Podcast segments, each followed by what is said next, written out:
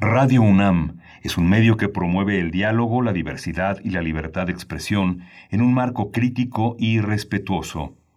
Los comentarios expresados a lo largo de su programación reflejan la opinión de quien los emite, mas no de la radiodifusora. Radio UNAM presenta Primer Movimiento. El mundo desde la universidad.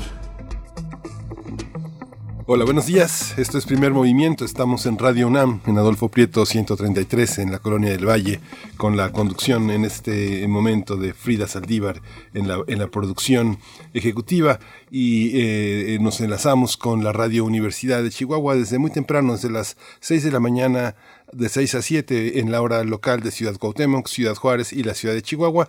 Nos, eh, estamos de 7 a 8 en la Ciudad de México.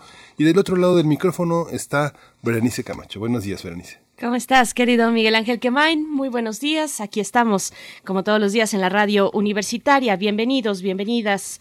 Estamos en el 96.1 de FM y en el 860 de AM también de manera digital en www.radio.unam.mx. Saludo, por supuesto, a la Radio Universidad de Chihuahua. Hoy vamos a tener un inicio para hablar de Cuatro Ciénegas, Parpadeo Cósmico, ese libro, el libro que recién se lanza sobre Cuatro Ciénegas, un trabajo muy interesante, un trabajo eh, fotográfico también. Vamos a conversar con la doctora Valeria Sousa Saldívar.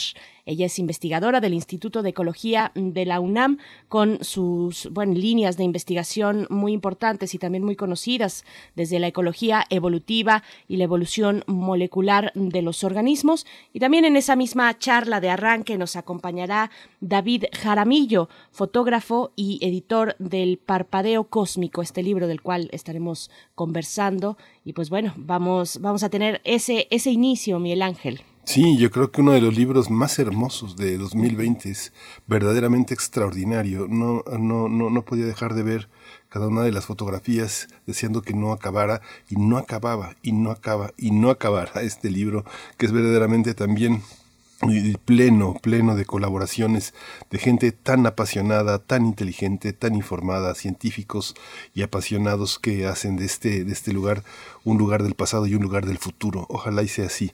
Y bueno, vamos a tener hoy también el Observatorio Astronómico. El tema es la gran conjunción del 21 de diciembre. Este tema lo desarrollará nuestra colaboradora, la doctora Gloria Delgado Inglada, y es investigadora del Instituto de Astronomía de la UNAM y es jefa de la Unidad de Comunicación y Cultura Científica en ese instituto. Por supuesto, y hacia nuestra segunda hora, donde también estaremos enlazados con la radio Nicolaita, pues en nuestra nota nacional vamos a dedicarnos a hacer un balance, esta semana de balance, para nosotros también de cierre de actividades aquí en primer movimiento. Para la UNAM, bueno, toda la semana ya ha sido de vacaciones y de descanso merecido, pero bueno, nosotros estaremos conversando sobre la economía mexicana, un balance y perspectivas también para el próximo año. Esto con el doctor Enrique Provencio, el coordinador del proyecto Informe del Desarrollo en México del Programa Universitario de Estudios del Desarrollo de la UNAM. Sí, y vamos a tener también en este, en este fin de año de balances ¿Con qué criterios evaluar la 4T, la cuarta transformación? Esto es en los mundos posibles que propone el doctor Alberto Betancourt, quien es doctor en Historia y profesor de la Facultad de Filosofía y Letras de la UNAM. Pero antes de eso, también la poesía necesaria, la selección en esta mañana de mi compañero Miguel Ángel Quemain, así es que no se la pierdan. También estaremos hacia el cierre, hacia el cierre del programa, por ahí de las 9.45 de la mañana, hablando de derechos humanos. Hacemos, eh, tuvimos en la semana una conversación amplia, mucho más extensa, con Alicia Vargas Ayala, es colaboradora de, Primer Movimiento y también es directora del CIDE-CIAP, Centro Interdisciplinario para el Desarrollo Social, es integrante también del Consejo Directivo de la Redim, una red mm, que congrega a muchas organizaciones que trabajan por los derechos de los niños, las niñas y adolescentes en México, la Redim. Pues bueno, vamos a dar cierre a esa conversación que tuvimos con Alicia Vargas. En esta sección vamos a dar este resumen anual, propuestas y temas pendientes para la Agenda 2021 en materia de derechos de la infancia en México. Sí, bueno, y vamos a, vamos a continuar este, este día con la información relacionada con COVID, la información nacional, la internacional y la vinculada con la UNAM. Vamos. Primer movimiento. Hacemos comunidad.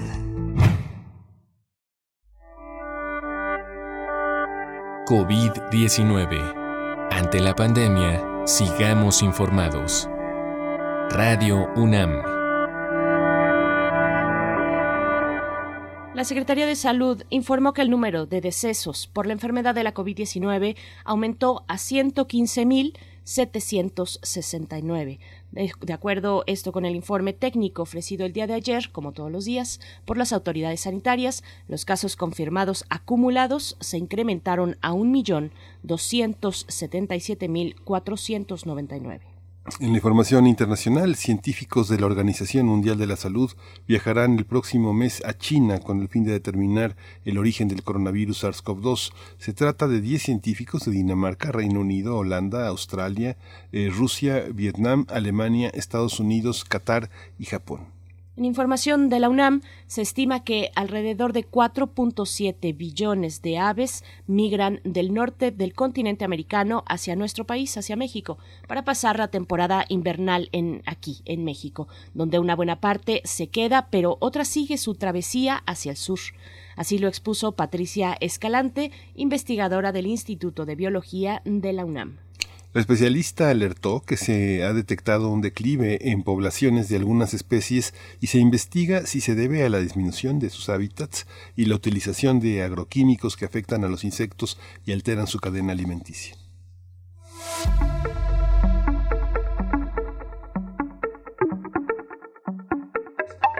Vamos con recomendaciones culturales para el día de hoy y en realidad de aquí hasta el 31 de enero. En el Museo Universitario del Chopo continúa hasta esa fecha, 31 de enero, la exposición virtual Vándalas, gráfica feminista chilena callejera. Esta muestra es parte de lo que tuvimos en noviembre a mediados y hasta el 25 de noviembre, eh, la toma feminista del Chopo, actividad en colaboración de la Cátedra Rosario Castellanos de Arte y Género de la UNAM con el Museo Universitario del Chopo y pueden encontrar Vándalas, esta exposición de artes visuales y callejeras chilenas, pues la pueden encontrar en la dirección del Chopo, la dirección electrónica www.chopo.unam.mx. Así es que en la sección especial Artes Visuales, ahí encontrarán Vándalas. Y bueno, Miguel Ángel, eh, también les invitamos a que participen en redes sociales esta mañana. Sabemos que algunos, bueno, la comunidad universitaria, no algunos, sino la comunidad universitaria ya está de vacaciones, pero si nos hacen el favor de escucharnos, pues también participen. Estaremos, como siempre, esperando sus comentarios. Eh, arroba Movimiento, estamos así en Twitter, primer Movimiento UNAM en Facebook con esto nos vamos con música, Miguel. Nos vamos con música que ya va, eh, ya lanzó a andar la nave Arturo González, a quien también le mandamos un saludo esta mañana. Él lleva los controles técnicos de la cabina y vamos a escuchar Isem y Nina, de Isem y Nina Miranda, Agua Viva.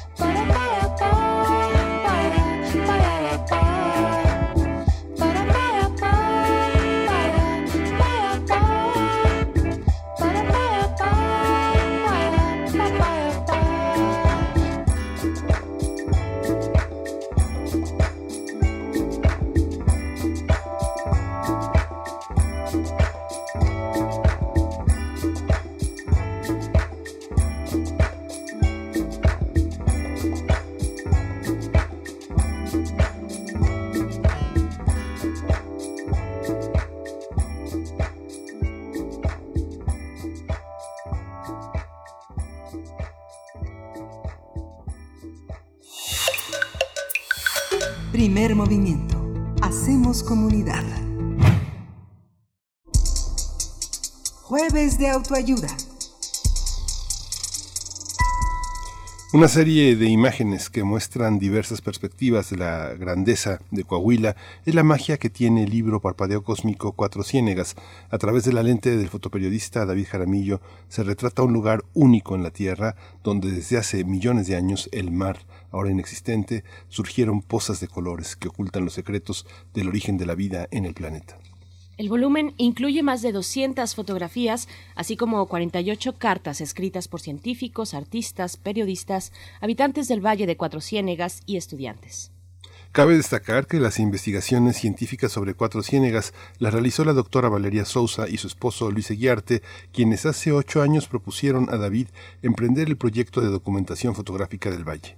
El trabajo fotográfico también dio paso a un documental de 71 minutos dirigido por David Jaramillo que se titula Cuatro Ciénegas, una película sobre el origen de la vida, producido por el Instituto de Ecología de la UNAM y por el CONACIT.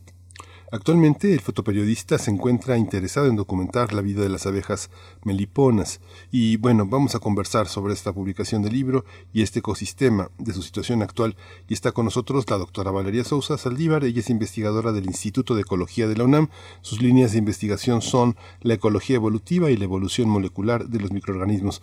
Bienvenida Valeria, buenos días. Hola, encantada de estar contigo aquí en la mañana.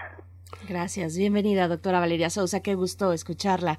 Eh, también le damos la bienvenida a David Jaramillo, fotógrafo y editor del libro Parpadeo Cósmico, también es director del largo documental Cuatro Ciénegas. David Jaramillo, bienvenido a Primer Movimiento. Hola, muchas gracias, aquí ya listos tomando café. Muy tempranito. Tomando café. sí, Gracias, también te gracias. acompañamos. Gracias a los dos. Bueno, el, el libro eh, inicia, eh, vamos a empezar con- contigo, Valeria, porque el libro inicia con un, un- portal. Es inevitable que un libro como este se ojee eh, un poco de manera arbitraria, porque es tan hermoso que verdaderamente uno no sabe por dónde entrar. Y qué bueno que sea así, porque es un libro de muchas entradas y salidas, pero el texto de Aroche muestra por dónde entrar. ¿Por dónde entrar? ¿Por dónde entrar en el, te- en el terreno de lo, de lo textual, de la investigación y de la historia? Un poco si nos, eh, si nos introduces, Valeria, ¿qué es este libro? Bueno, nosotros llegamos eh, a Cuatro Ciénegas en 99, invitados por la NASA y guiados por un naturalista extraordinario que es Wendell Minkley, que murió en 2001. Y Minkley, desde que nos llevó a, a las primeras pozas, y sobre todo en la becerra, me dijo, estos caracolitos están comiendo en ventilas hidrotermales las mismas bacterias que comen hoy y estaban en el Pacífico hace 220 millones de años. A ti te toca explicarlo y cuidarlo. Imagínate, me deja esa tarea. Yo pensé que explicar el mar estaba imposible y cuidarlo iba a ser fácil. Y por supuesto fue al revés. Este, desde el principio, todas las secuencias, todas las evidencias moleculares apuntaban que Minkley tenía razón y que ahí se había quedado el mar, aunque sonaba imposible. Pero la parte de cuidarla este, estuvimos desde 2002 en plena batalla por cerrar unos- los pozos del hundido y acabó eso en un decreto presidencial en 2007 donde se cierra, bueno, no se cierra, se regula en teoría el hundido con un decreto de veda, al cual por supuesto nunca se cumple, pero entonces, ¿qué? Si el presidente de la República, que en ese entonces era Felipe Calderón, no puede hacer nada por salvar a Cuatro Ciénegas, ya que con agua hace lo que se le pega la gana, se roba seis mil millones de pesos y hace tuberías que sacan el doble de agua de lo que se sacaba antes, pues entonces hay que hacer algo diferente. Entonces se me ocurre que hay que salvar a Cuatro Ciénegas a través del amor, no a través de la técnica, no a través de la ciencia, sino a través del amor, porque finalmente el amor es el que lo puede todo. Y yo ya estaba pensando en el libro cuando veo a, conozco a David en, junto con el proyecto de Concentrarte, que es un proyecto de educación ambiental a través del arte, una concientización a través del arte que finalmente acaban nuestros enemigos Lala siendo nuestros socios en la conservación y pagando ese proyecto. Y digo, no, pues eh, las fotos de David y las cartas de amor van a ir perfecto. Es un privilegio, David, Jaramillo, tener la oportunidad de, como fotógrafo de hacer un libro como este. Pocos fotógrafos en, el planeta, en, en, el mundo entero, tienen la oportunidad de hacer algo así. Recuerdo mucho que hablando del tema de la escultura, Octavio Paz decía que había que tener, había que elegir muy bien el horario para contemplar ciertas esculturas, porque decían distintas cosas. ¿Cómo decidir el tiempo de estas fotografías? Son tiempos muy distintos para poder observar este enorme paisaje, eh, esta atmósfera. ¿Cómo fue este proceso para ti editar esta cantidad enorme de fotos? Yo creo que es algo muy, muy difícil. Cuéntanos este proceso. Sí, muchas gracias. Eh, realizar las fotografías muchas veces eh, estaban planeadas desde el momento en que percibías cierto sitio, pero tenías que regresar en la madrugada o en la noche y esperar el amanecer y que descubrir lo que no sabías que ibas a ver realmente. Entonces, muchas veces eh, cada fotografía fue una sorpresa que que se logró plasmar y que el día de hoy está en la edición del libro, eh, fue un trabajo de seguir al sol y seguir a la luna. Muchas veces me guiaba a través de la luz de la luna y eso me permitió el poder asombrarme y enamorarme del proyecto. El proyecto es un privilegio, pero más es una bendición el poder eh, trabajar con investigadores tan importantes que me enseñaron muchas cosas tan peculiares que tiene el Valle de Cuatro Ciénegas, pero sobre todo el mensaje de la naturaleza misma entre estas fosas y entre pinturas rupestres, encontrar a la fauna y la flora, eh, fueron mensajes muy profundos que, que me voy a llevar eh, entre que van más allá de la vida y la muerte. Doctoria, doctora Valeria Sousa, también preguntarle eh, quiénes participan en el libro, porque vemos en las fotografías, por supuesto, eh, los escenarios naturales que son de una belleza que difícilmente podríamos narrar aquí ahorita, eh, pero también vemos algunos niños, parte de la población también de Cuatro Ciénegas. ¿Quiénes están ahí? ¿Quiénes participaron con las cartas, con los textos, pequeños textos que van acompañando a este despliegue fotográfico de cerca de 200 fotos? ¿Quiénes están ahí? Bueno, hay investigadores este, renombradísimos de Estados Unidos. Está mi mamá, están niños de Cuatro Ciénegas, hicimos un concurso de cartas en, el bachillerato, pero no todo el mundo nos hizo caso. Ahí está mi hija que escribió una carta maravillosa, hay ambientalistas, hay investigadores, o sea, todos los que llevábamos a Cuatro Ciénegas, a todo el mundo le dijimos, por favor, por favor, escribe una carta de amor. Y tú creerás que mi marido, Luis Eguiarte, que sale en muchas de esas fotos haciendo investigación, le costó muchísimo y llamaría más hacer una carta de amor porque hacer una carta de amor es de alguna manera desnudarte para mostrar tus sentimientos y eso no es fácil para gentes lógicas y cerebrales como mi hija o mi marido.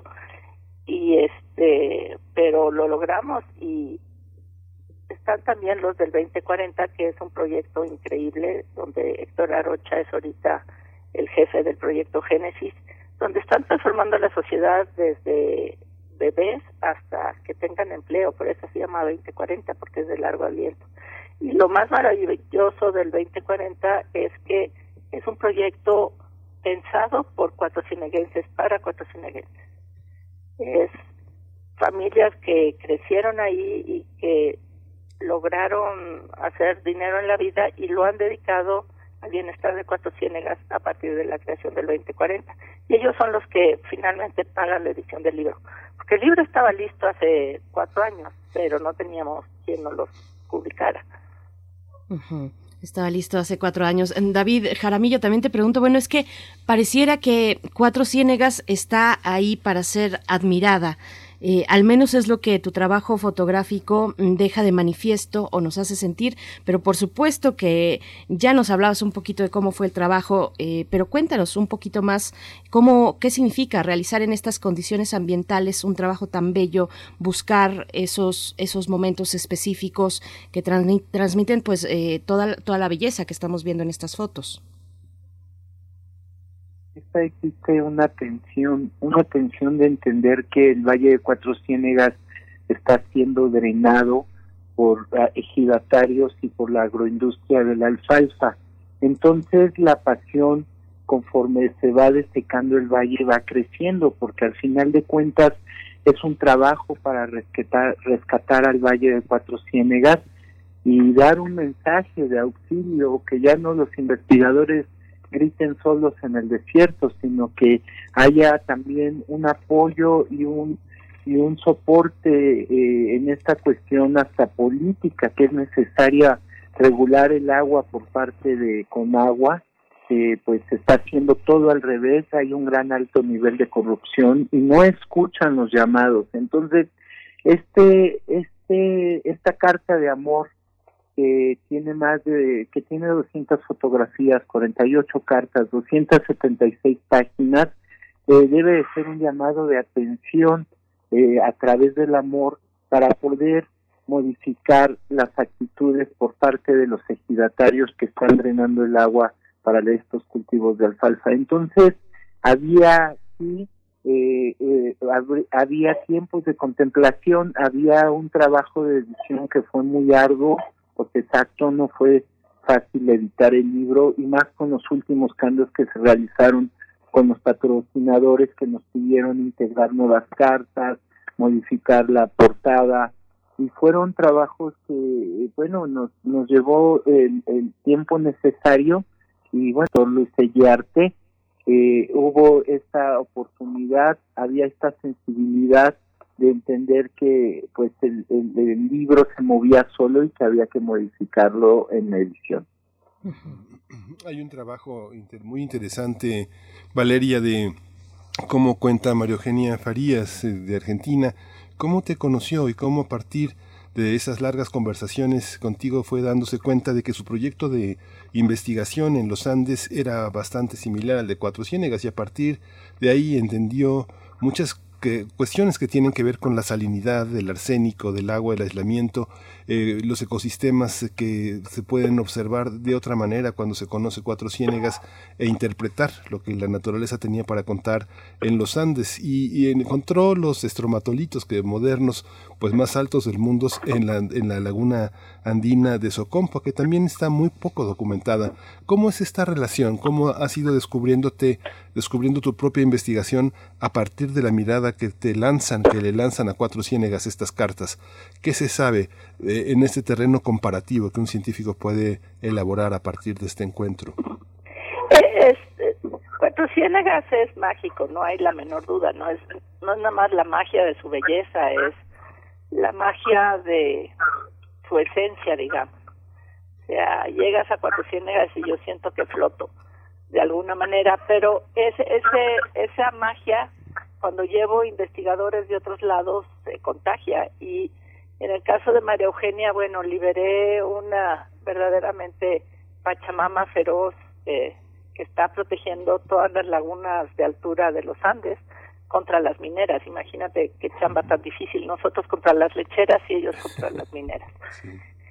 Pero los, los estomatolitos de la puna argentina y chilena y de Bolivia también son muy recientes en el sentido evolutivo. Hay las mismas estructuras, pero no hay esa historia profunda de la vida en la Tierra. Esa solamente está en Cuatro Ciénegas. Y comparando Cuatro Ciénegas con todos los otros lugares que hay estromatolitos, México es particularmente valioso y abundante en estromatolitos. Están los de Bacalar, que se están muriendo por exceso de nutrientes y el maltrato de los turistas.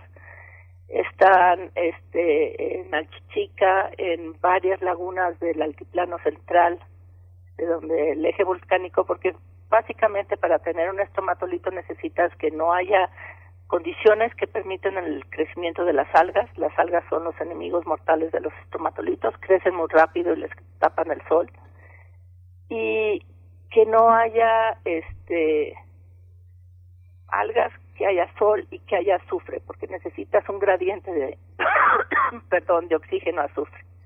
Entonces, este la puna argentina, bueno, pues se levantaron los Andes a partir de un hay azufre en el fondo de los Andes y lo mismo en Cuatro Ciénegas, la montaña que se llama San Marcos y Pinos tiene magma todavía activo en sus profundidades. Entonces, y el altiplano central también, por eso tenemos volcanes activos.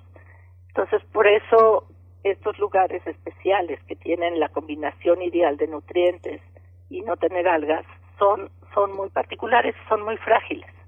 Contrario a lo que alguien pensaría de que, bueno, los estromatolitos han sobrevivido 3.800 millones de años, pues echémosle lo que sea. No. Han sobrevivido porque los lugares que no tienen algas imitan los mares del pasado. Y vuelvo contigo, David Jaramillo. Eh, al ver el libro, pues uno se da cuenta de, de, lo limitada que puede ser la mirada que uno tiene, porque detrás de esto hay una cantidad de colores que se descubren a través del lente que si uno fuera un ilustrador o un diseñador, abandonaría inmediatamente el pantone y se iría a la búsqueda de todos estos colores que están tan complejamente eh, combinados en estas fotos. ¿Cómo, ¿Cómo fue en el aspecto técnico esta aventura? Me imagino que de pronto situarse frente a un paisaje eh, como este te obliga a revisar lo que traes en la mochila, los lentes, eh, las baterías, las cámaras, eh, la resolución, la necesidad tal vez de, me imagino alguien como tú, de volver a ver a través de la diapositiva, este, ¿Cómo, cómo, ¿Cómo te plantaste? ¿Cómo se plantea un fotógrafo mexicano esto frente a las necesidades técnicas, a, lo costoso de los materiales, del equipo? ¿Cómo, ¿Cómo es tu equipo? ¿Cómo te plantaste frente a esto? ¿Qué necesidades técnicas? ¿Cómo resolviste los problemas principales? Sí, muchas gracias. Sí, bueno, eh, al final, cuando te das cuenta que la vida es es pequeña, que hay escarabajos de dos centímetros, de un centímetro, que, hay aspectos que puedes encontrar a través de un lente macro y que pues no todo es con un gran angular y que muchas veces para fotografiar al venado tienes que disparar con un 400 milímetros y que también debes de usar un 200 milímetros para fotografiar el halcón conforme fue pasando el tiempo en este proceso creativo, eh, pues yo llegué a Cuatro Ciénegas ya con mi equipo de fotografía, pero se fue involucrando eh, técnicamente eh, nuevos métodos y nuevos lentes que ayudaron a que pudiera generar y plasmar las imágenes que vemos en el libro. Y claro, la mochila era muy pesada, pregúntenle a la doctora, las camionetas habíamos, eh, pues bajaban a, dos científicos para subir al asistente de cámara o al sonidista. Entonces fue un trabajo de, de, mucha, eh, pues de mucha buena vibra para poder interactuar entre científicos y, y gente que hace audiovisual o que hace fotografía. Pero muchas veces me encontré yo solo con mi mochila en medio del desierto esperando el, atardecer o el amanecer, lo cual fue un gran privilegio y lo sigue siendo. Y por ejemplo, cuando abrimos el libro en las primeras páginas, eh, vemos eh, la fotografía que se le dedica, se le dedica a Minkley y allí eh, vemos unas dunas de yeso que tienen un estenopo, un agujero, pero ese agujero lo hizo el tiempo, lo hizo la raíz de, un sotol que al crecer este dique, pues las raíces se desconectaron de la humedad de las dunas de yeso. Entonces, cuando observé y encontré esta, esta grande plataforma con un estenopo, con un agujero en medio, pues dije, tengo que hacer esta fotografía a través de un atardecer. Entonces fue un método que aprendí en que pues había que hacer el scouting y luego regresar con la luz adecuada. Esa fue parte de, de, de, alguna de las técnicas. Fueron múltiples, cada fotografía tiene una historia, eh, hay tiempo atrás invertido.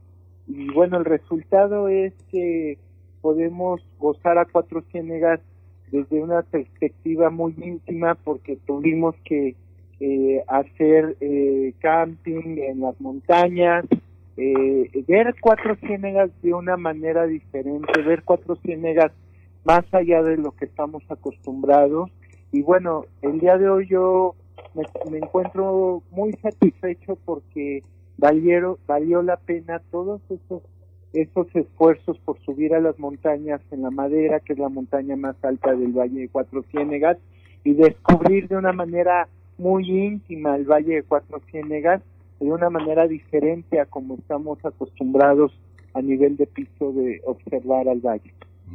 Tendríamos que nosotros desde aquí tendríamos que prepararnos un poco para para saber nombrar lo que estamos viendo en el despliegue de estas fotografías, para nombrar con precisión, porque son ecosistemas, son imágenes eh, que, no estamos acostumbrados a ver en, un lugar como este, eh, para el caso de la Ciudad de México o de ciudades pues más grandes donde nos están escuchando ahorita, eh, y tendríamos que acercarnos con, con, mayor precisión. Es difícil describirlas, pero la belleza es enorme. Y, y doctora, precisamente pregunto eso. Nosotros admiramos estas fotos, pues no desde un ojo especializado, cómo ver, cómo acercarse, cómo acercarse desde tal vez una mirada un poco más científica que pueda hurgar un poco más en estas fotos, cómo guiarnos eh, y cómo guiar nuestra mirada para quienes se acerquen al libro que, que estamos del que estamos hablando. Yo creo que para ver la belleza hay que dejarlo científico porque o sea, hay, hay la mente lógica que busca las razones de, de por qué esa belleza y en realidad simplemente hay que tomar aire y decir gracias por esa belleza. Y yo creo que ese es, ese es lo padre del libro, que tienes de un lado la belleza tal cual y de otro lado las cartas con estrujantes de, de cariño de este valle lo amo por su belleza, porque crecí ahí o en mi caso porque me ha permitido este transformar mi vida y, y dar el servicio que al cual mi vocación me llevaba de enseñar a todos en Cuatro Ciénegas sobre todo qué es lo que tienen porque muchas veces los habitantes de Cuatro Ciénegas no se daban cuenta de la belleza que los rodeaba porque estaban acostumbrados a ella igual que los chilangos vamos a Cuatro Ciénegas y vemos la Vía Láctea y se nos caen literalmente todo el sistema operativo para decir, wow, eso no era una nube, es la Vía Láctea. No, como que no lo puedes entender hasta que estás ahí. Y, y la belleza de las montañas, las montañas que están dobladas por la tectónica de placas, o sea, ahí se abrieron dos supercontinentes. La forma de esas montañas no hay en otro lado un geólogo de los Andes me dijo, es como si todas las fuerzas que hicieron los Andes en toda Sudamérica aquí estuvieran compactadas en 100 kilómetros cuadrados. Entonces, no hay manera de explicar Cuatro Ciénegas desde el punto de vista científico en cuanto a su belleza. Ahí tienes que recurrir al corazón y por eso estas cartas son importantes. Son bellísimas.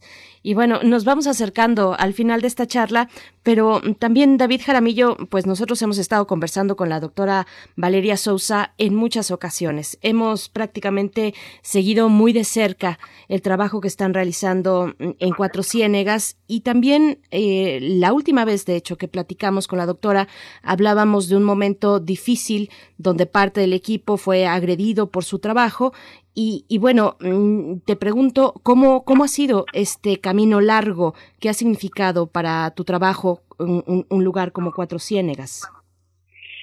Bueno, eh, sí, claro, ha habido momentos difíciles. Se mezcla la parte de la lucha social con la parte de la creatividad y en muchos casos te encuentras en un plano eh, donde funges como activista cual uno no lo es, su propósito es eh, otro, pero es inevitable el, el relacionar y eh, relacionarte con esta mezcla. No puedes dividir eh, la lucha social que implica en Cuatro Ciénegas es a partir de la educación de la formación con los jóvenes, con la comunidad. Y bueno, yo creo que hay corrientes y, y, y honestamente eh, no es tan fuerte la posición de la cerrazón. La gente eh, está aprendiendo, la gente está asimilando eh, este nuevo método de ver el agua en el desierto. Entonces la lucha por el agua sí se llega a complicar porque pues ya ha habido estrategias eh, mucho más claras con Pronatura Noreste para poder eh, generar estructuras y construir eh, en los canales que están desecando eh, partes de los ríos de río Mezquites, por ejemplo, pero afortunadamente los resultados del día de hoy es la rehabilitación del río Mezquite y con ello eh, pues han revivido eh, o queremos que estén reviviendo los estromatolitos. Si hemos tenido momentos difíciles, una vez nos secuestraron, nos, nos retuvieron allí, nos, nos golpearon, nos quisieron quitar las cámaras, pero pero eso queda solo en una anécdota. Lo importante es que hemos o se está llegando a los objetivos y es el esfuerzo de, de, pues de Valeria, de Mauricio de la Maza, es el esfuerzo que ellos, eh, que Valeria ha, encabezado desde hace 20 años y que el día de hoy pues nos, nos toca participar en ciertos capítulos y bueno pues esto le da le da sabor le da sabor a toda esta a esta esencia que, que genera la, la transformación. La transformación cuesta trabajo y bueno pues eh, lo hemos sido testigos de ello pues es, es increíble es, es increíble todo este trabajo. También hay que reconocer, eh, hace, bueno, tenemos que despedirnos, les agradecemos mucho su participación, pero sí hay que reconocer, David Jaramillo, que en este trabajo está no solo la, la, labor de un gran artista de la lente, sino también de una persona muy humilde, de que, sabe ver como periodista a, a, las personas que viven, como dice Valeria. Hay un acto de amor que en su fugacidad, en su, eh, eh, eh, en su caducidad también porque la vida dura poco, eh, dura menos que, que, cuatro ciénegas. Hay una parte en la que observar eso es verdaderamente un enorme talento. Gracias también a ti, Valeria, por este trabajo. Ojalá y se conozca de muchas maneras. Hay un documental, además, ¿no? Sí, que, que o sea, hubo una manifestación en 2013 en mi contra y ahí Jaramillo, que estaba en teoría tomando fotos para el libro, dijo, esto es un documental. Si me permite, doctora, voy a filmar. Además de tomar fotos, que entonces ya tuvimos que conseguir el equipo, juguetes mejores. Y bueno, no lo dice Jaramillo, pero la primera cámara se la comió el desierto, literal. O sea, el polvo de yeso de, del desierto erosionó todos los engranes de la cámara que compramos mm. con UNAM. Entonces sí, ha sido pues una, una batalla de amor. Por supuesto. Bueno, por último, ¿dónde podemos eh, observar este libro? ¿Dónde podemos acceder a él, doctor? Pues ahorita este, se vende solamente en Cuatro Ciénegas y David tiene algunos ejemplares. Yo nada más tengo otros para los, los que hicieron las cartas. Entonces no está fácil de conseguir, pero vamos a hacer una presentación en la Ciudad de México tan pronto como COVID nos los permita. Y yo estoy seguro que va a haber una segunda edición, porque ya la primera ya, ya tiene pues entre vendidos y regalados cerca de la mitad de los libros. Es muy grande, es muy grande, perdón que siga preguntando, pero eh, me imagino que, no sé, pienso en, eh, un poco con el oficio también de editor, es un libro que viene editado, debe de costar dos millones de pesos, mil ejemplares, ¿no? Sí, más. Sí, sí. Más, sí. porque tiene muy buen papel.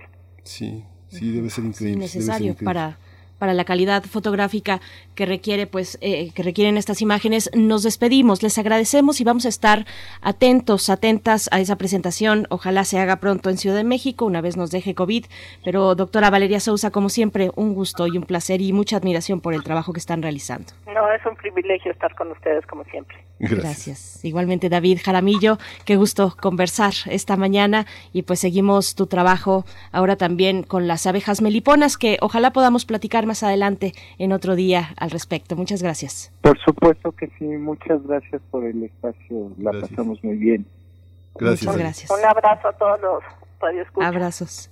Abrazos allá también para Cuatro Ciénegas. Pues bueno, vamos a ir con música. Esto está a cargo de los Guadalupes. La canción es Teoría de la Felicidad. Volvió a caer la terca lluvia. Volvería a casa al amanecer.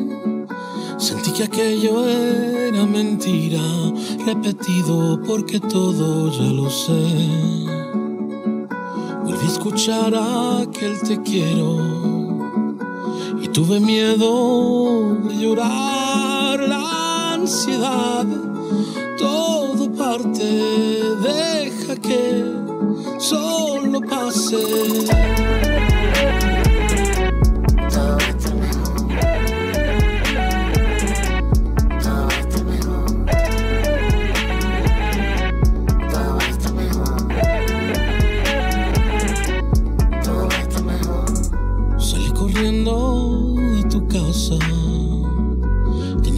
Chiquito el corazón.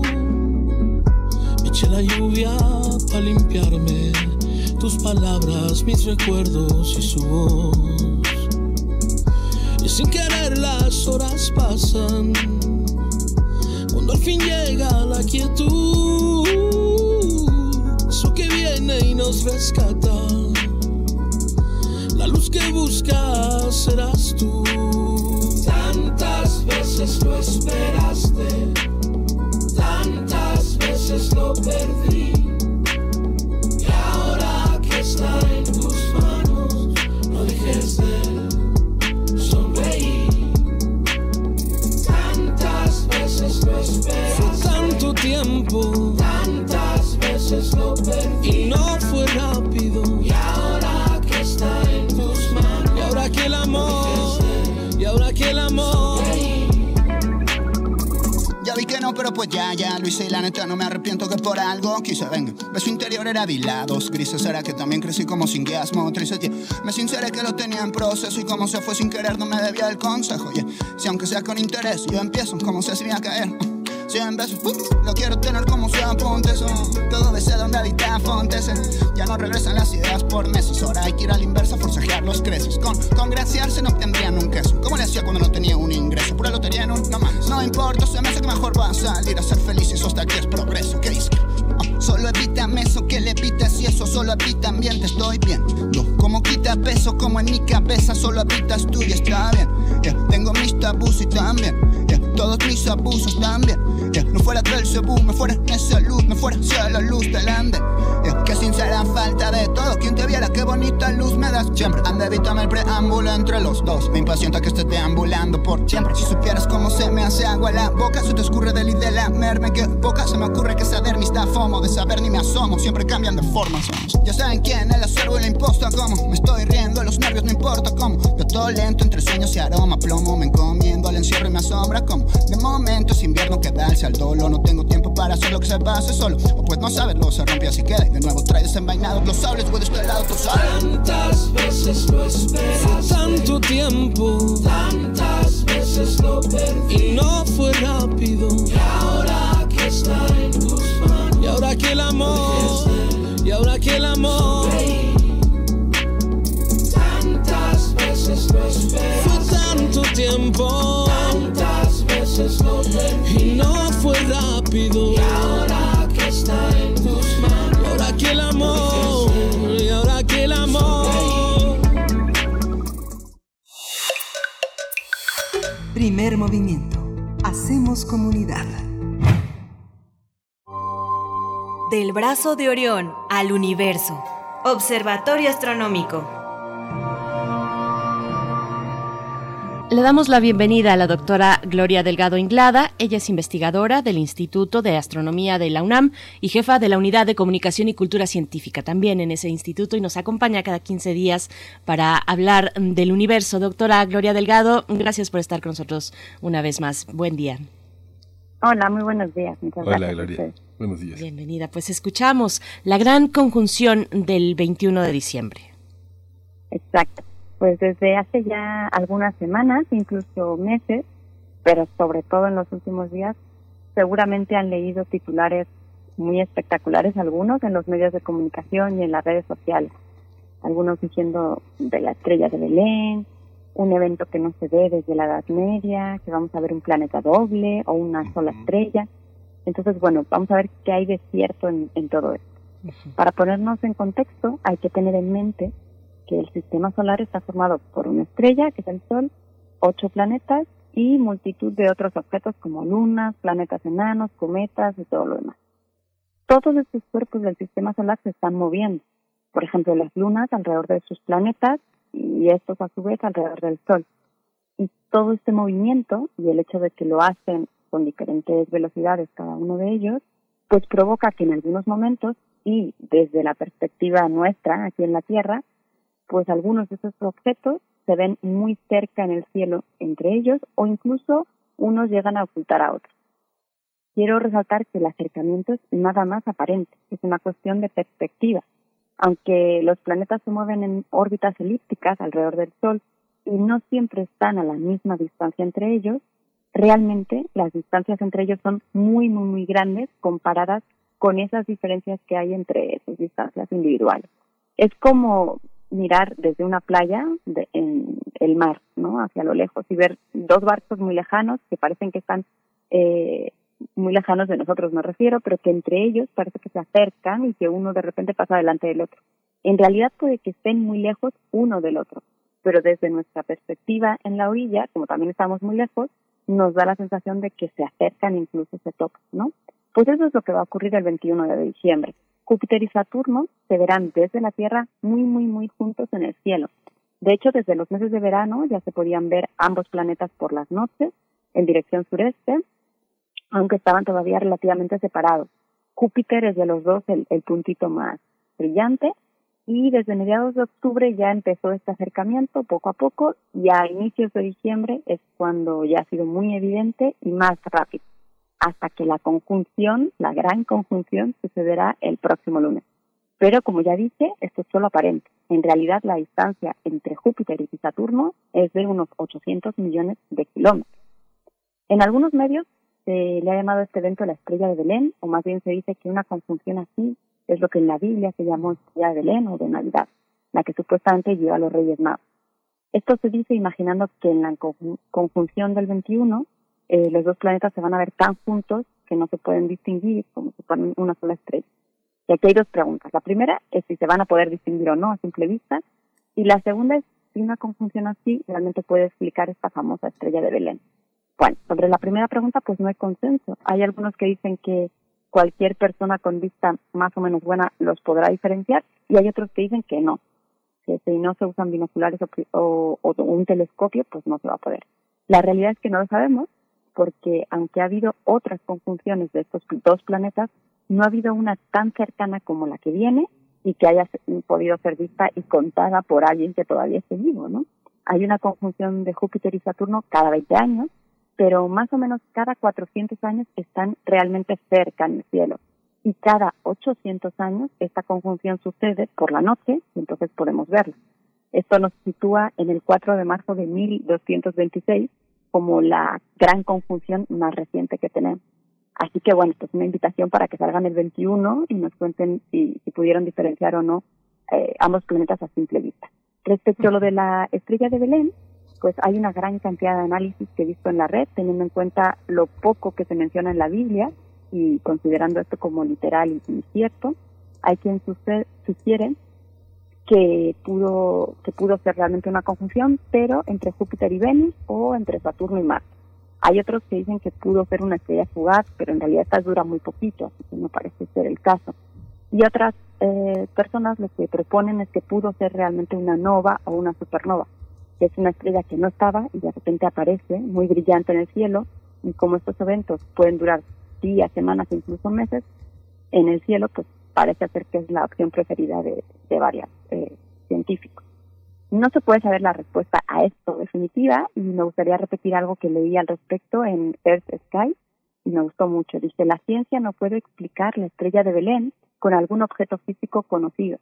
La historia no proporciona registros claros y la religión solo ofrece una aparición milagrosa que no se puede probar. Bueno, eh, solamente sobre Saturno y Júpiter, pues nada más mencionar que son dos planetas, los dos más grandes del sistema solar, que son en realidad esferas de gas, no tienen no son como la Tierra, no tienen algo tan sólido, al menos esto sería solo eh, muy pequeño y en el centro. Y aunque en sí no son emocionantes en relación a que puedan albergar vida, sí algunas de sus lunas, como Europa, Encelado y Titán, sí que son eh, lugares emocionantes y prometedores para albergar vida. Y ya para terminar, quiero compartir algunos consejos prácticos para los oyentes y las oyentes que nos quieran, eh, bueno, que quieren más bien salir a ver esta conjunción. Hay que buscar un lugar con el horizonte despejado, lejos de edificios altos, de árboles, por ejemplo, subir a la azotea quien pueda, o ir a un parque, al campo, y tras la puesta del sol, mirar hacia el suroeste. Júpiter es muy brillante, así que se debe ver fácilmente, incluso desde la ciudad. Saturno es menos brillante, y en estos días, de hecho, deben empezar a practicar ya desde esta misma noche, eh, se debe de ver un poco más arriba y a la izquierda de Júpiter. Y el 21 pues estará superpuesto a simple vista, pues ya nos van a decir si los pueden diferenciar o no, pero yo les animo que además, eh, si pueden, usen binoculares o telescopios, porque en el mismo, eh, el mismo campo del cielo van a poder ver a los dos y si tienen un telescopio eh, relativamente bueno podrán ver los anillos de Saturno y las lunas de Júpiter. Y después del, del 21, pues empezará de nuevo esa, esa separación. Hoy en la tarde, a las 2 de la tarde, horario del centro, va a haber en, la NASA una explicación sobre cómo ver esta conjunción. Les invito a, meterse. La dirección es nasa.gov diagonal NASA Live. Y si no tienen las condiciones adecuadas, no pueden salir, pues tenemos una opción más en el Instituto de Astronomía y es que sigan la transmisión en vivo que haremos desde el telescopio de un metro de la sede de, de del Observatorio Astronómico Nacional. A las 6 de la tarde, el 21 de diciembre, habrá primero una breve charla mm. por el académico Rafael Costero y después a las seis y media se podrán ver en vivo lo que el telescopio está, está viendo, ¿no? Esta gran conjunción de Saturno y Júpiter. Mm, y, bueno, pues eh, yo creo que va a ser un evento espectacular, así que invitarlos a todos a que, a que salgamos a, disfrutar. La dirección, la dirección de Tonantzintla, Gloria, ¿cuál es? Eh, eh, ¿Hay una dirección, una página a través de la UNAM o tiene su propia página?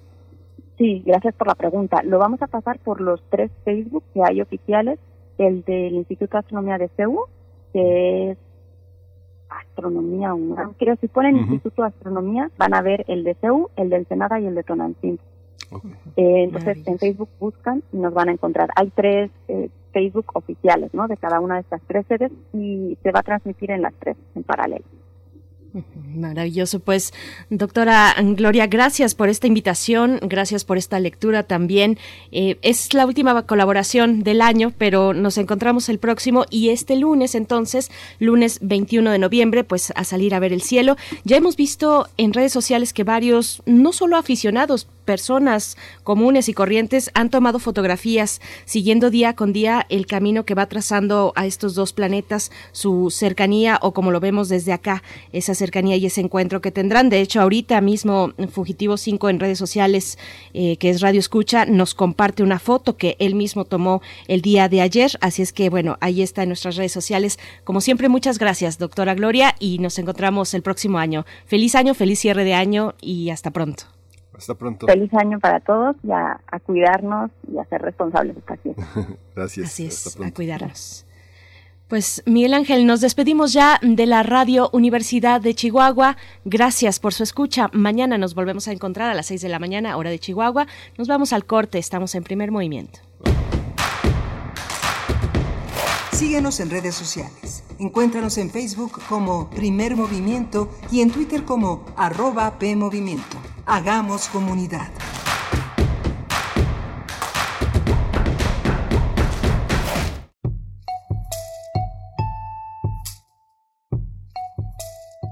¿Sabes cuáles son tus derechos en la escuela o el trabajo?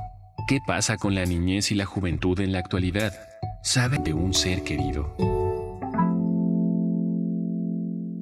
Estas son preguntas de la vida cotidiana, donde surgen problemáticas con diferentes causas y consecuencias.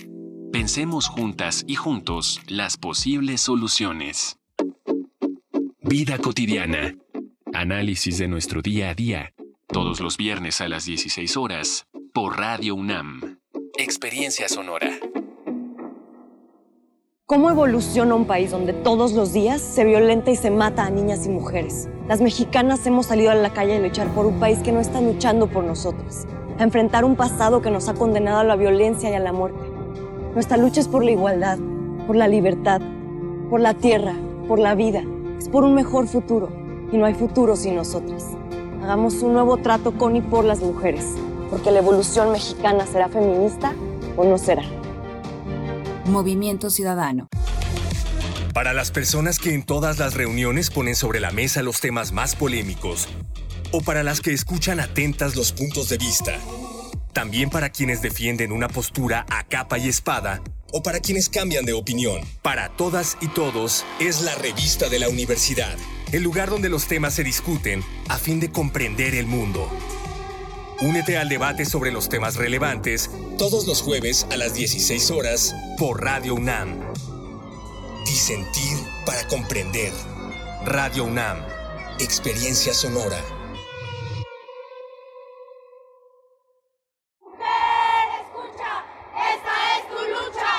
La sociedad está cambiando. Cada vez son más las manos que se suman para derribar la desigualdad de género. No te pierdas la sexta temporada de Escuchar y Escucharnos, una producción de Radio UNAM y el Centro de Investigaciones y Estudios de Género, todos los miércoles a las 10 de la mañana por el 96.1 de FM. Sigamos construyendo igualdad. Radio UNAM, Experiencia Sonora. Queremos escucharte. Llámanos al 55 36 43 39 y al 55 36 89 89. Primer movimiento. Hacemos comunidad. Estamos ya de vuelta en primer movimiento. Bienvenidos, bienvenidas. Vamos iniciando nuestra segunda hora en esta mañana de jueves 17 de diciembre de 2020. Estamos ya a punto de que se acabe este año. Son las 8 con 4 minutos de la mañana y saludamos a la radio Nicolaita. Nos unimos con ustedes para llegar a Morelia a través del 104.3. Bienvenidos, bienvenidas. Escríbanos a redes sociales. Tenemos por ahí algunos radioescuchas que, que están allá, que están en Morelia, que a veces se acercan a las redes y que nos dicen por acá andamos, les estamos escuchando. Pues bueno, un gusto poder llegar hasta allá. Mientras tanto, pues seguimos, por supuesto, en el 96.1 de FM en el 860 de AM y en www.radio.unam.mx para, bueno, eh, eh, por supuesto, eh, también doy la bienvenida a mi compañero Miguel Ángel Quemain del otro lado del micrófono, a Frida Saldívar en la producción ejecutiva y a Arturo González en los controles técnicos, al resto del equipo también que están atentos en sus puestos. Miguel Ángel, ¿cómo estás? Gracias, gracias Berenice Camacho. Buenos días, buenos días a nuestros radioescuchas. Pues hoy quiero comentarles que invitarlos a un homenaje póstumo en honor del doctor Rafael Omada Barajas. Él, fue profesor de comunicación y periodismo en la FES Aragón, en la UNAM, y desgraciadamente falleció eh, víctima de la COVID-19.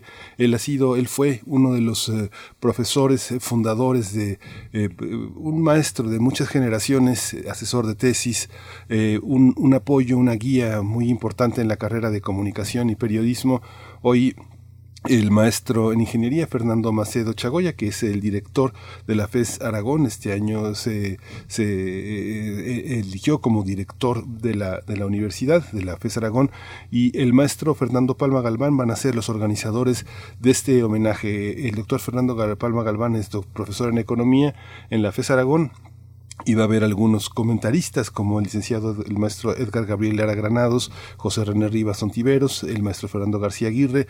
Es muy importante, es muy importante acompañar estos testimonios porque es uno de los maestros más queridos y es querido porque era un sabio, era un fundador, era un hombre que acompañó a muchos, a muchos egresados de la facultad, no solo de la carrera de comunicación y periodismo, a concretar el sueño de pertenecer a este mundo, a este mundo académico, universitario. Y bueno, es una enorme, enorme pérdida. Todos lo lamentamos muchísimos. A las, a las 11 de la mañana en el Coyet de la UNAM, en el, en el espacio de Zoom, va a estar, eh, va a estar visible este homenaje en el que van a participar pues toda la comunidad, todo el claustro de profesores, más de 100 profesores que formamos parte de esta, de esta gran aventura que fue conocerlo, quererlo y bueno, ahora perderlo, que deja un gran ejemplo y es, es eso lo que quería compartir con nuestros radioescuchas. Claro, Miguel Ángel Quemain, pues un año lleno de pérdidas lamentables, incontables, aunque los números estén ahí, pues eh, finalmente el vacío que dejan en nuestros, en, las aulas, para el caso de las universidades, pues como tú lo mencionas, en las aulas, en estos espacios que aunque sea de manera digital, pues se siente la ausencia de los que, de los que ya no están y no hay que perder de vista que mm, continuamos con esta amenaza sobre nosotros, básicamente, mm, y seguimos en condiciones complicadas para algunos estados de la República más que para otros. El caso de la Ciudad de México, donde estamos eh, aquí transmitiendo, pues es, es precisamente un ejemplo de ello, de que hay que cuidarse, hay que cuidarse en estos, en estos tiempos. Miguel Ángel no, no bajar la guardia y pues bueno, eh, lamentable esta, esta noticia, como tantas otras que hemos tenido y que hemos dado a conocer aquí en este espacio, Miguel Ángel. Sí. Pues bueno, vamos, vamos a pasar a otra cosa. Vamos, antes de nuestra nota nacional para hablar del el balance económico en nuestro país, vamos a estar en este momento, vamos a hacer una dinámica, la dinámica para que se lleven, para, para que salgan los ganadores, dos ganadores de los regalos que tenemos, dos paquetes de regalo de fin de año para nuestros radioescuchas. Eh, esto, esta dinámica la publicamos a principios de semana, el lunes, y pues bueno, ya eh, algunos se acercaron. Muchas gracias por compartir. Finalmente era una dinámica para compartir cómo han pasado la pandemia a través de una fotografía que nos quisieran eh, pues compartir en redes sociales. Y pues tenemos, vamos a tener ganadores en este momento. Vamos a elegir así sin ver. Miguel Ángel Quemain y yo, sin ver, vamos a elegir un número al azar del 1 al 13 para poder determinar a los ganadores. Así es que empiezas tú, querido Miguel Ángel, con toda la confianza de que no te estamos viendo, pero confiamos en ti. Sí, el, dedo se magnetiza hacia el número 13. Perfecto. El número 13, Ricardo Rodríguez. Eh, tienes tu regalo ya. Vamos a darte en redes sociales la, pues, la manera de que puedas acceder a él. Por supuesto, nosotros lo haremos llegar y yo voy a seleccionar por acá, toca el número 7, Raquel Martínez. Así es que ahí están nuestros ganadores. Número 7, Raquel Martínez. Número 13, Ricardo Rodríguez, que se, llegan, se llevan su paquete de regalo con algunos libros eh, y algunos otros eh, pues regalitos que estamos ahí incluyendo. Nosotros les vamos a hacer llegar. Así es que pónganse en contacto en nuestras redes sociales para seguir las indicaciones. Con esto ya Miguel Ángel, nos vamos con, la nota nacional. Vamos a nuestra nota nacional. Vámonos.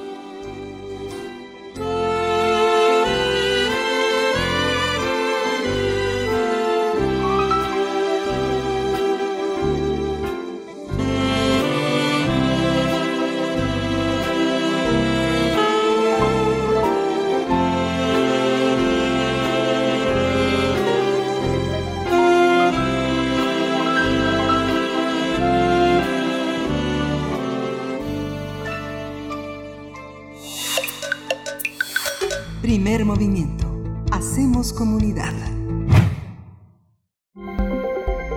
Nota Nacional. Las cifras revelan que durante el tercer trimestre de 2020 más de 56 millones de personas recibieron un ingreso laboral inferior al costo de la, de la, canasta alimentaria. Así lo informó el Consejo Nacional de Evaluación de la Política de Desarrollo Social, que también alertó que 11 millones de personas se sumaron a la pobreza laboral. Y es que la emergencia sanitaria por COVID-19 implicó un golpe para la economía de las familias mexicanas e incrementó la brecha de desigualdad. A su vez, el INEGI informó que el Producto Interno Bruto cayó 9.6% en los primeros tres trimestres de 2020 con relación al mismo periodo del año pasado. A pesar de que el Fondo Monetario Internacional señaló que el país tenía margen de maniobra para endeudarse y así enfrentar la crisis, el gobierno federal ha reiterado que no buscará endeudarse.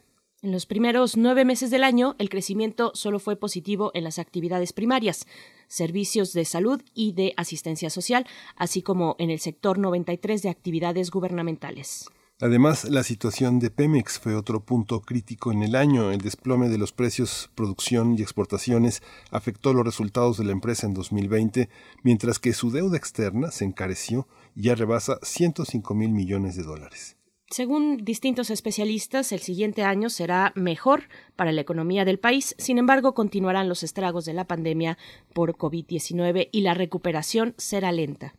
Vamos a tener un balance sobre la economía mexicana, la crisis actual y las perspectivas para los siguientes meses.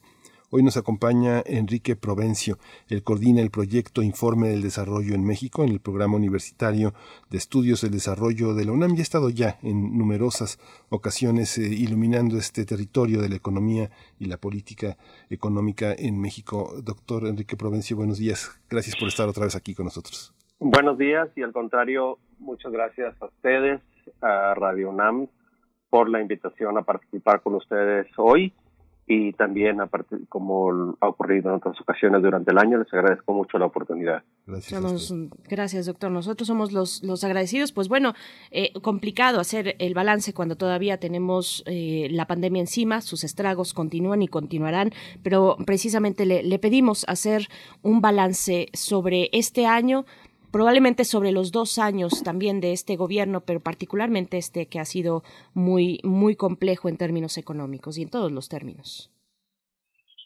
Efectivamente, ha sido un año muy complejo. No en un periodo reciente, ha sido el año más difícil en las vidas de las generaciones de personas que en México y en el mundo estamos vivos desde el punto de vista económico, y sanitario. Ya se ha dicho hasta la saciedad, para el caso de México, 2020 será el peor año en términos económicos desde el periodo de la Gran Depresión. Para muchos otros países, eh, la crisis de 2020 es la más intensa no solo de lo que va del siglo XXI, sino de, de todo el siglo XX. Es más, algunos países están experimentando la crisis más intensa de los últimos 250 años. De ese tamaño es la crisis que estamos viendo en términos económicos, pero como lo han dicho ustedes, es el año de la crisis sanitaria. Y antes que nada es el año de la crisis sanitaria porque lo más intenso y lo más ingrato que nos está ocurriendo es la terrible pérdida de vidas humanas. De hecho, al hablar de economía este año eh, se siente de algún modo algún pudor porque lo más dramático, a pesar de que hay efectos económicos muy intensos, lo más dramático es la pérdida de vidas, es el sufrimiento humano. Y desgraciadamente 2020 es un año en el que se encontraron esta crisis sanitaria con la crisis económica. Pero hablando de la crisis económica propiamente dicha en México, eh, vamos a cerrar el año con una gran caída de la actividad económica. Varios pronósticos apuntan a que será de 9, una caída de 9% de la actividad económica.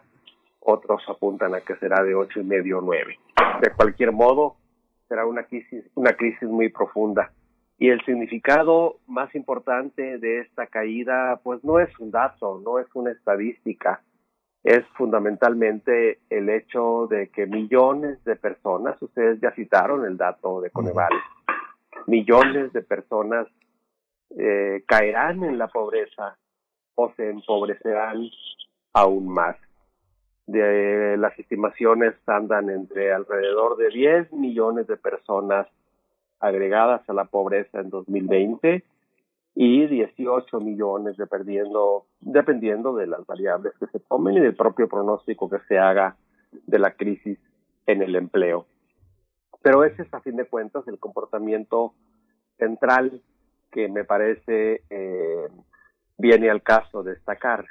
La consecuencia humana de esta crisis es, como Coneval lo ha documentado, como también lo ha documentado el Programa Universitario de Estudios del Desarrollo de la UNAM, principalmente el Héctor Nájera y otros eh, investigadores.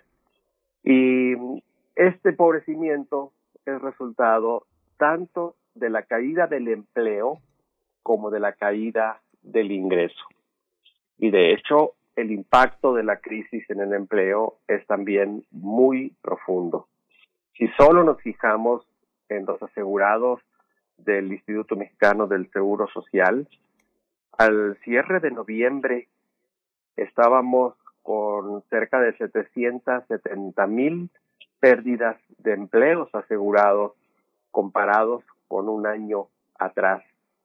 Y la mayor parte de ese impacto se sufrió durante el mes, dos meses de abril, eh, mayo, todavía el mes de junio. Y este impacto, 760 mil empleados menos en el sector formal, refleja solo una, solo una parte del problema. INEGI ha documentado con claridad que el problema principal está en el sector informal. Y esto es particularmente eh, claro cuando uno ve el, el impacto en las personas que, que no tienen empleo o están trabajando muy pocas horas o tuvieron que aceptar menos ingresos, es decir, el empleo crítico. Y ese es un aumento eh, dramático. De hecho, las personas que están subocupadas, desocupadas o disponibles para trabajar se duplicaron entre el primer trimestre del año y el tercer trimestre, que es el último dato que publicó el INEGI. Estamos hablando de que cerca de 5 millones de personas adicionales están en esa situación, principalmente en el sector informal y entre otros en autoempleados o trabajadores eh, sin condiciones de seguridad social. Y me parece que este es el, eh, el elemento más fuerte en, el, en este balance. Más personas sin empleo, más personas en la pobreza, una gran pérdida de la actividad económica que se va a prolongar durante muchos años, desafortunadamente. Ya desde el tercer trimestre empezó a verse cierta reactivación de la actividad económica que parece estarse debilitando, por cierto, a partir de noviembre, justo cuando la pandemia arreció en nuestro país. Y ese, esa ha sido la dinámica. La actividad económica se ha desplomado por los cierres, por el confinamiento, por eh, la necesidad de tener que dejar de trabajar. Esta, esta idea, este concepto que, que también el gobierno federal ha colocado en este año sobre la mesa, es el tema de los gastos catastróficos por motivos de salud, esta, esta dificultad para recuperarse porque los gastos van más allá de la capacidad de pago al financiamiento de la salud de los miembros de una familia. Esta, este empobrecimiento eh, eh, doctor eh, Provencio, hay una, hay una percepción de esa pobreza que oriente hacia una visión política de la gente que lo padece, porque muchas de esas personas tuvieron algo y lo han perdido. Muchas personas que de las que hemos hablado en este espacio nunca tuvieron nada y nunca se dieron cuenta de lo que les faltaba, de los derechos de los que no podían no podían exigir porque el hambre, la marginación, la discriminación lo impide. ¿Cómo se entiende, cómo se, cómo se vivirá a la luz de un proceso de cambio el próximo año, el electoral, por ejemplo, la búsqueda de empleo? ¿Cómo, cómo, cómo se vivirá? Eso es eh, algo que eh, sin duda llama la atención. La crisis ha sido dramática desde el punto de vista humano, sanitario y económico y llama poderosamente la atención que eso no se esté reflejando hasta ahora en un cambio de en un cambio al menos ya no digamos proporcional sino en un cambio relativo en términos de la apreciación política eh, llama poderosamente la atención porque no es solamente algo que esté relacionado con la simpatía con el, el presidente de la República. De hecho, la mm, calificación positiva de prácticamente todos los gobernadores del país ha aumentado durante la crisis. Y podría decirse casi independientemente del comportamiento de la crisis y del comportamiento de la pandemia.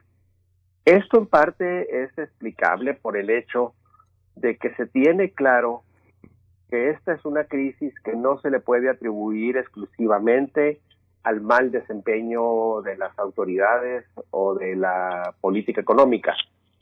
aunque uno tenga una apreciación sobre cuál ha sido el manejo de la pandemia. ¿Y por qué, por qué está ocurriendo eso?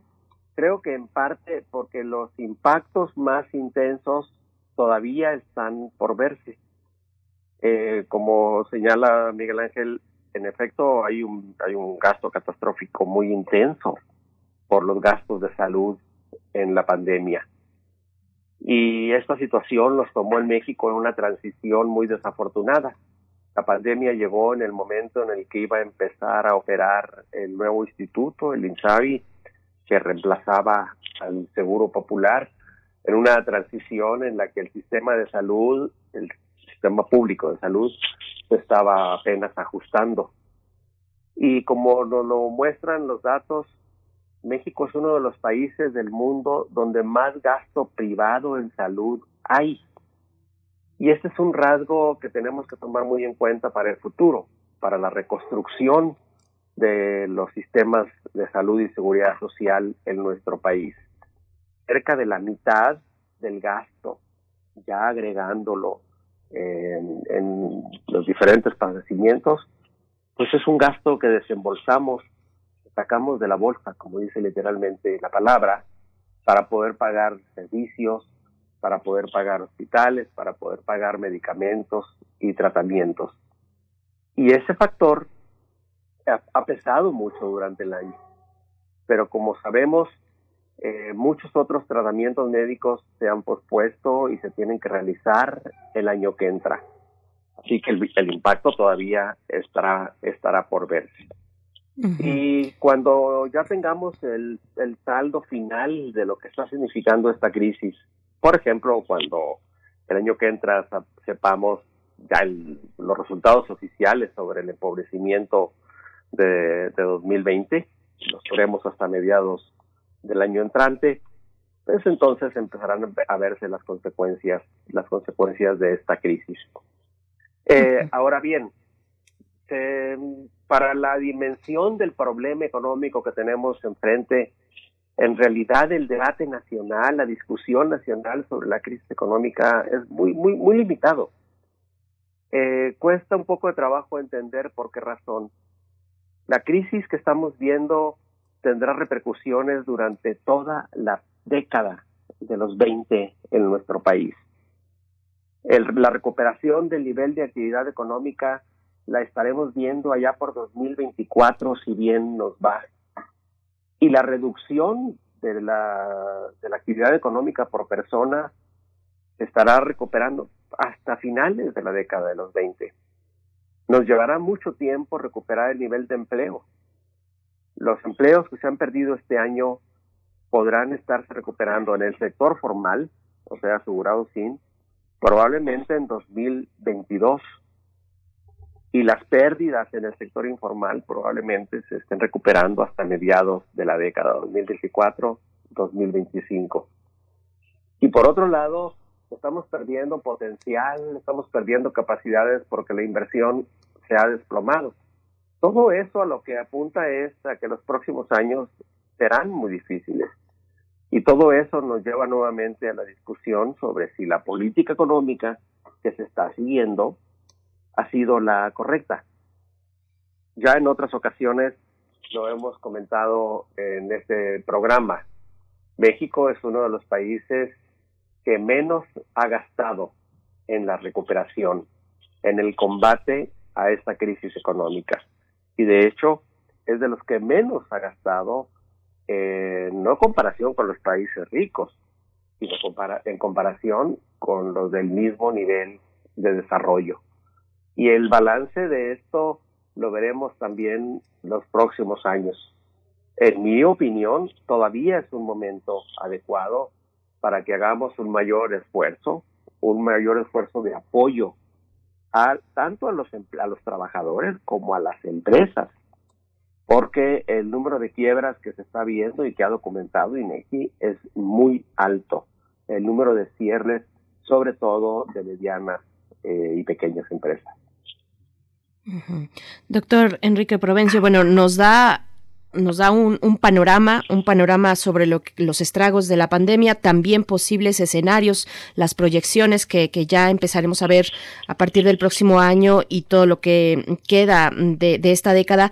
Pero pasando además del diagnóstico y eh, pasamos al tratamiento, un poco de lo que ya mencionaba hacia el final, eh, sobre las decisiones económicas, la política económica para hacer frente a la pandemia, qué destacar de este gobierno frente a la pandemia en términos económicos y también no solamente el gobierno federal, sino de los estados. Vimos hace unos meses pues esta alianza de algunos gobernadores críticos al Ejecutivo Federal, pues que se aliaron, esta alianza federalista que decidieron tomar distancia y proponer un rumbo diferente. ¿Qué decir de las decisiones políticas para hacer frente a la pandemia? Bueno, en particular las decisiones de este grupo de gobernadores eh, tuvieron una motivación, ah, por un lado hay una motivación histórica de largo plazo, eh, puesto que mm, el pacto de coordinación fiscal que tenemos, que ya lleva pues, un poco más de 40 años, este año expresó pues limitaciones, pero no es solamente un problema de gasto público, es un problema de relación entre la, el gobierno federal y los estados. Eh, se ha hablado mucho del tema y esa faceta, cómo están reaccionando los gobiernos estatales, eh, también tiene que discutirse y discutirse sin prejuicios políticos. No es el primer momento en el que muchos gobiernos estatales reclaman más apoyos del gobierno federal. Esto había ocurrido hace 15, 10, 20 años. El propio gobierno de la Ciudad de México al principio del siglo reclamó un mejor trato fiscal. Así que ese es un tema que está en la agenda y que seguramente se va a discutir eh, los próximos años. Pero más allá de eso, eh, también está en discusión cuál debe ser el trato entre la federación y los estados en términos del sistema de salud, de educación, y creo que no hay que espantarse. Es una reacción normal que los propios gobernadores exijan más recursos para sus entidades federativas. Algunos han tomado esto como una deslealtad dada la dimensión de la crisis, pero por otro lado también hay que considerar que en estos dos años, 2019 y 2020, hemos estado viendo una tendencia centralizadora, no solamente en el control político de lo que se hace en los estados, sino también en el control del sistema de salud. El paso del Seguro Popular al INSABI fue una, al INSABI fue una medida centralizadora que restó atribuciones o facultades a los estados para concentrarlas en el gobierno federal. Se ha dicho que eso era necesario para impedir la corrupción y en todo caso sería correcto. Sin embargo, había y hay opciones para evitar la corrupción sin centralizar tanto. Eh, y muchas de las decisiones centralizadas deben ser más ágiles, más dinámicas todo lo que se centraliza en el gobierno federal tiende a ser eh, más lento, más tortuoso, más burocrático. Y este elemento que pone sobre la mesa Berenice, pues creo que es muy importante. ¿Cuál, cuál es el, cuál va a ser el futuro del pacto federal, de las relaciones federación-estado en los próximos años? Y esa es una de las cosas que sin duda hay que discutir eh, próximamente. Sin embargo, eh, quiero traer a cuento un asunto que ya hemos platicado mucho aquí en Radio UNAM. Eh, pelearse por más participaciones en los estados es pelearse por las migajas. El problema es que el pastel fiscal no está creciendo. Si eh, la disputa en los próximos años va a ser por cómo repartirse los ingresos fiscales públicos en México, todos la vamos a llevar de perder. Lo que necesitamos es discutir cómo, cómo requerimos, cómo, cómo vamos a hacerle para que en los próximos años aumentemos la disponibilidad de recursos públicos en México. Y eso se llama reforma fiscal, de lo cual no quiere hablar, no quiere oír hablar este gobierno con el presidente López Obrador y tampoco quieren oír hablar los gobernadores.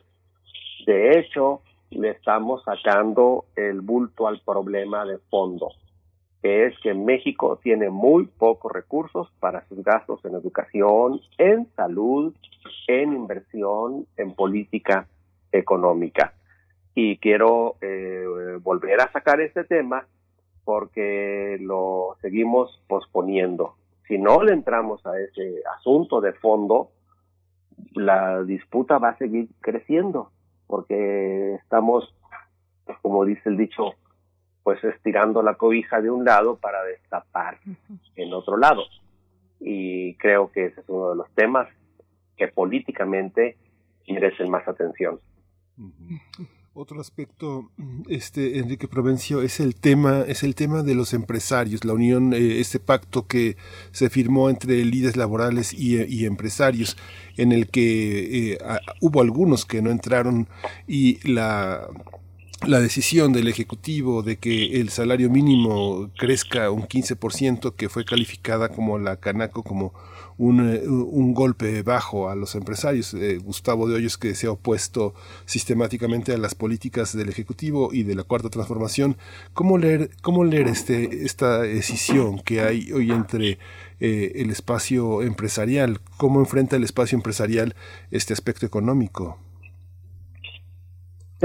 creo que fue otro de los rasgos importantes de la situación durante el año las relaciones entre las cámaras empresariales y el gobierno federal se empezaron a tensar desde el momento que inició la pandemia y fue durante abril y mayo de 2020 cuando esa eh, cuando esa tensión llegó a su máximo. ¿Por qué razón?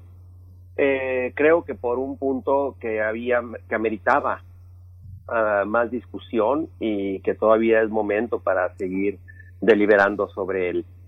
Eh, el punto central, recordarán ustedes, era que el presidente de la República decía que en esta crisis no se le iba a dar apoyo a los empresarios, que no se iba a rescatar empresas, y se hablaba mucho del FOAPROA.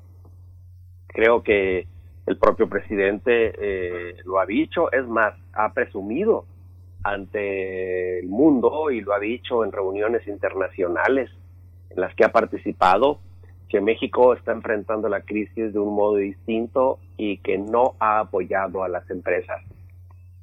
A mí me parece que esa fue una decisión errónea, que la situación del FOAPROA no venía al caso, que no era el ejemplo pertinente, que aquel fue un error dramático, es cierto, que hoy la situación era distinta.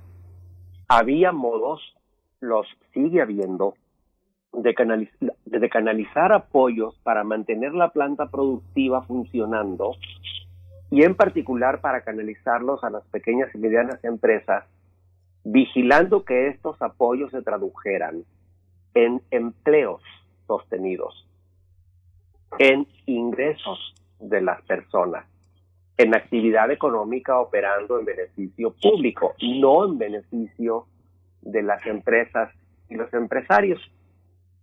Y había modos de hacerlo porque para eso hay padrones en el Seguro Social, para eso hay mecanismos de concertación y se pudieron haber evitado muchos cierres, muchas pérdidas de empresas y muchos, muchas pérdidas de empleos.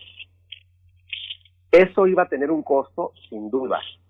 Iba a tener un costo en endeudamiento público y la negativa, la negativa para otorgar esos apoyos de parte del gobierno de la República tiene que ver con la negativa a un mayor endeudamiento.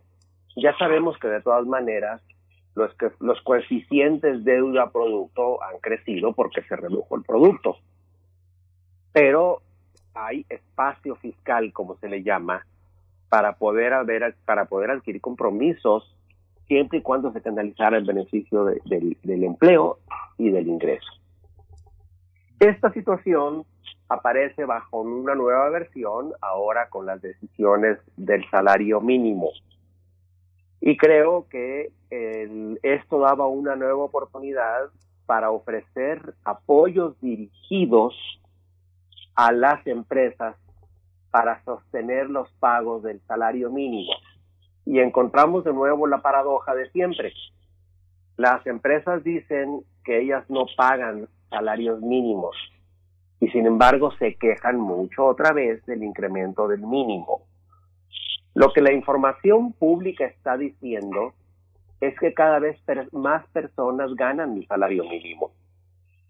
De hecho, eh, la encuesta nacional de ocupación y empleo del tercer trimestre del año lo que dice es que alrededor de 10 millones de personas están ganando ahora el mínimo. ¿Por qué? Porque muchos de los nuevos empleados que se crearon en el 18-19 se crearon con el mínimo, pagando el mínimo.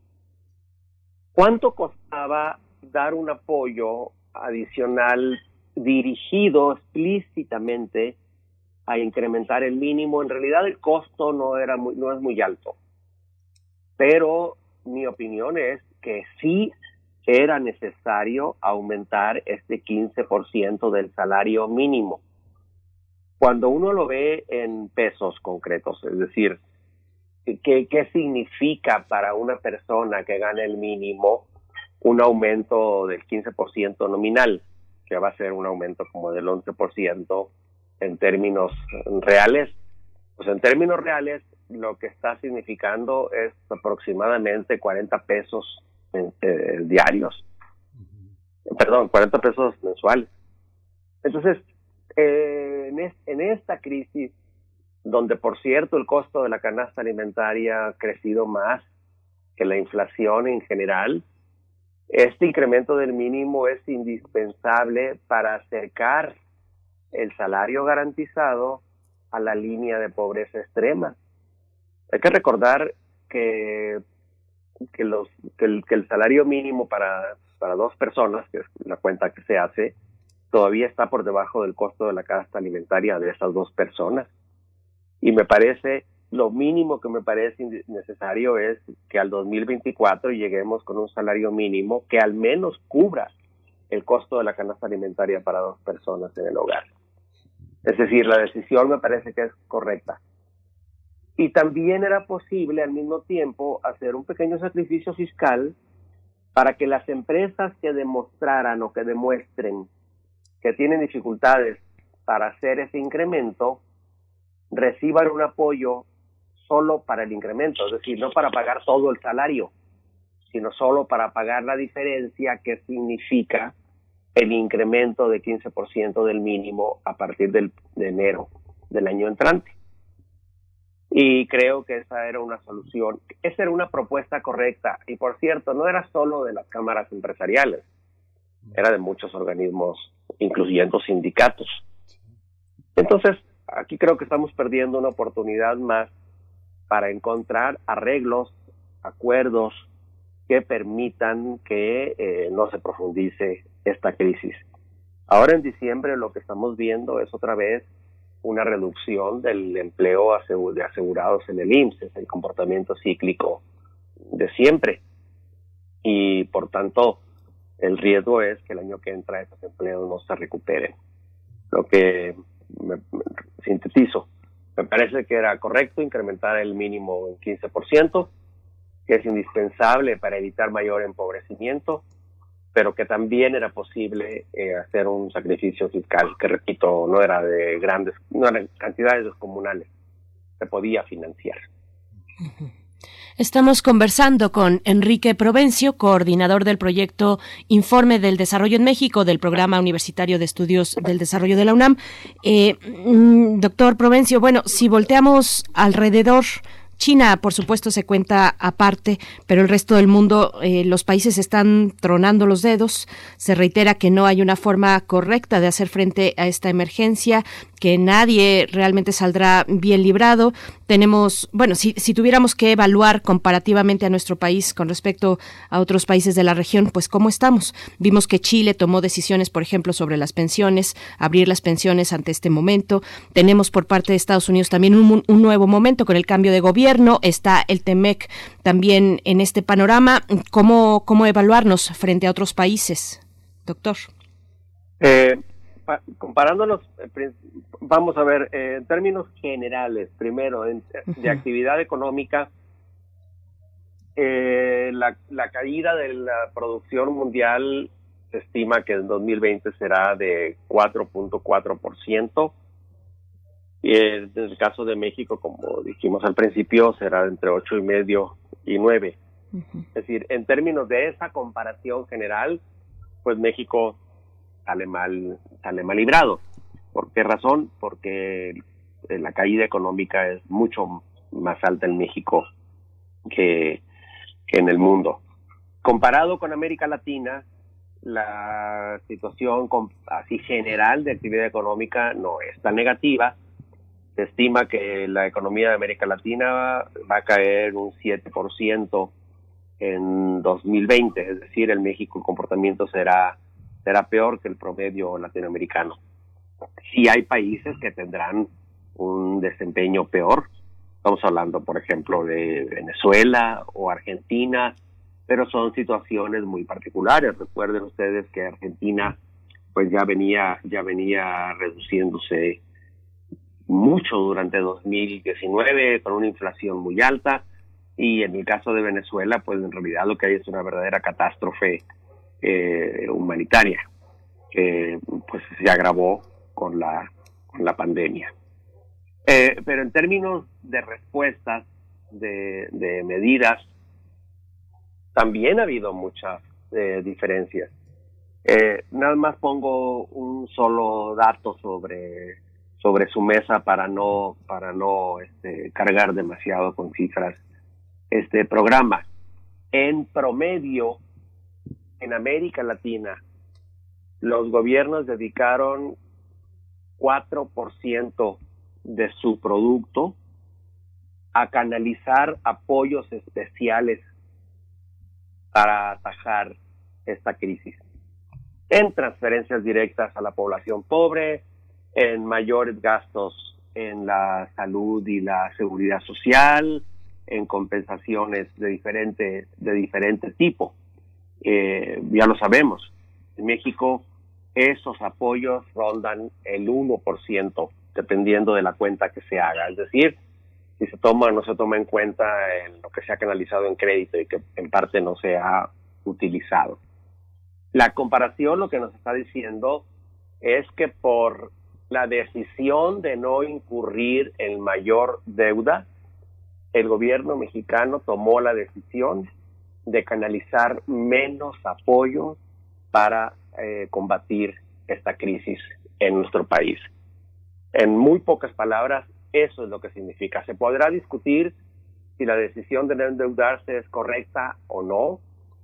Se podrá discutir que el costo del mayor endeudamiento lo van a tener que pagar en el futuro los países. Todo eso se puede discutir. Lo que es un hecho un dato es que México hizo menos que la mayor parte del mundo para eh, pues eh, combatir los los costos los costos de esa crisis. Esto que usted dice, doctor Provencio, con tanta prudencia y con tanta claridad, sin adjetivos, es muy duro, es muy duro de escuchar, porque finalmente lo que algunos analistas han señalado frente a la existencia virtual de un semáforo rojo eh, es eh, que no tiene el gobierno la, posibilidad de declararlo porque no tiene la capacidad de compensarlo. Y esto me lleva a pensar que hay muchos aspectos en la política económica eh, de esta cuarta transformación que tienen que ver con algunos lugares comunes de que tradicionalmente en la economía política que se discute en los medios académicos en la izquierda tienen lugar en el pensamiento del presidente, pero ¿estamos frente, frente a un estadista o estamos frente a una cuestión eh, meramente coyuntural de resolver los problemas? Entramos eh, negando la reforma educativa tan discriminatoria que había propuesto la administración anterior, el sistema de salud tan deficiente con la, como usted lo dijo al principio, con la llegada del INSABI, pero nada pudo concretarse porque la pandemia nos sorprendió de una manera atroz, pero es, estamos en el, en, es la semilla de un, de, un, de un estadista, de un pensamiento moderno, o estamos frente a una coyuntura cargada también de, resentimientos y de al mismo tiempo de rehabilitación, de resiliencia frente a las personas que menos tienen y que saben que lo que, les ha sido arrebatado el futuro desde varias décadas atrás. ¿Cómo, ¿Cómo entender esta parte frente al futuro de, frente al futuro de México? Sé que es una pregunta difícil, pero, pero ¿cómo lo evalúa usted? El, el, balance se hará con contundencia en el futuro, pero lo que estamos viendo al cierre de 2020, eh, en, en, en, este balance entre pues, lo económico y lo sanitario, es que en ninguno de los dos frentes la respuesta fue correcta. Esa es mi opinión, así de simple. Vamos a cerrar eh, el año con más de 120 mil fallecidos eh, por la pandemia. Va, la tendencia continúa, estamos cerrando el año en el peor momento de la pandemia. La conducción de la política sanitaria ha sido errática y me parece que faltó mucha disposición al diálogo, al acuerdo, faltó mucha flexibilidad. Las líneas centrales de respuesta, tanto en lo sanitario como en lo económico, las fijó la presidencia de la República a fines de marzo, principios de abril, y desde entonces no se ha movido un milímetro de ahí. A principios de abril decidieron que para todo fin práctico no se iba a hacer eh, nada adicional en la política económica. Las medidas que se tomaron entonces, que fueron los microcréditos y otras de las que hablamos en su momento, eh, eran casi medidas simbólicas.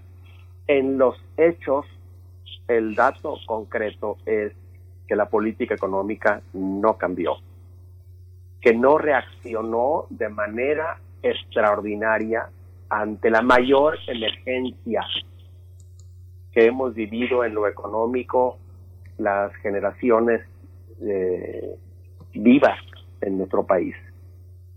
No se movió de ahí la posición.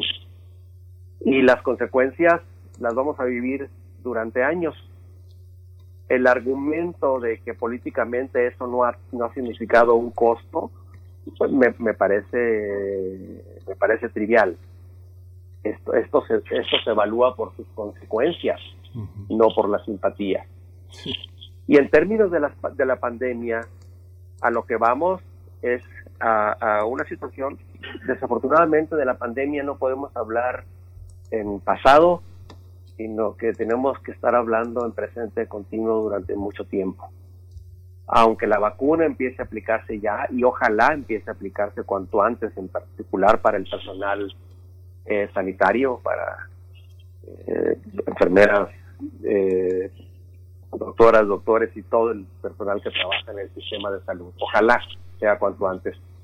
Pero ya la dinámica que está desatada nos va a llevar a que pues, más de 150 mil personas fallezcan y que cuando veamos la cifra oculta estemos hablando de más de 300 mil fallecidos. Creo que no hay manera de pues de sacarle, de sacarle a ese hecho tan contundente. Y esta conducción errática de la política sanitaria eh, tiene que mm, ser discutida y tiene que rendirse cuenta de, la responsabilidad sobre la responsabilidad que hubo en la conducción, en particular de la Secretaría de Salud.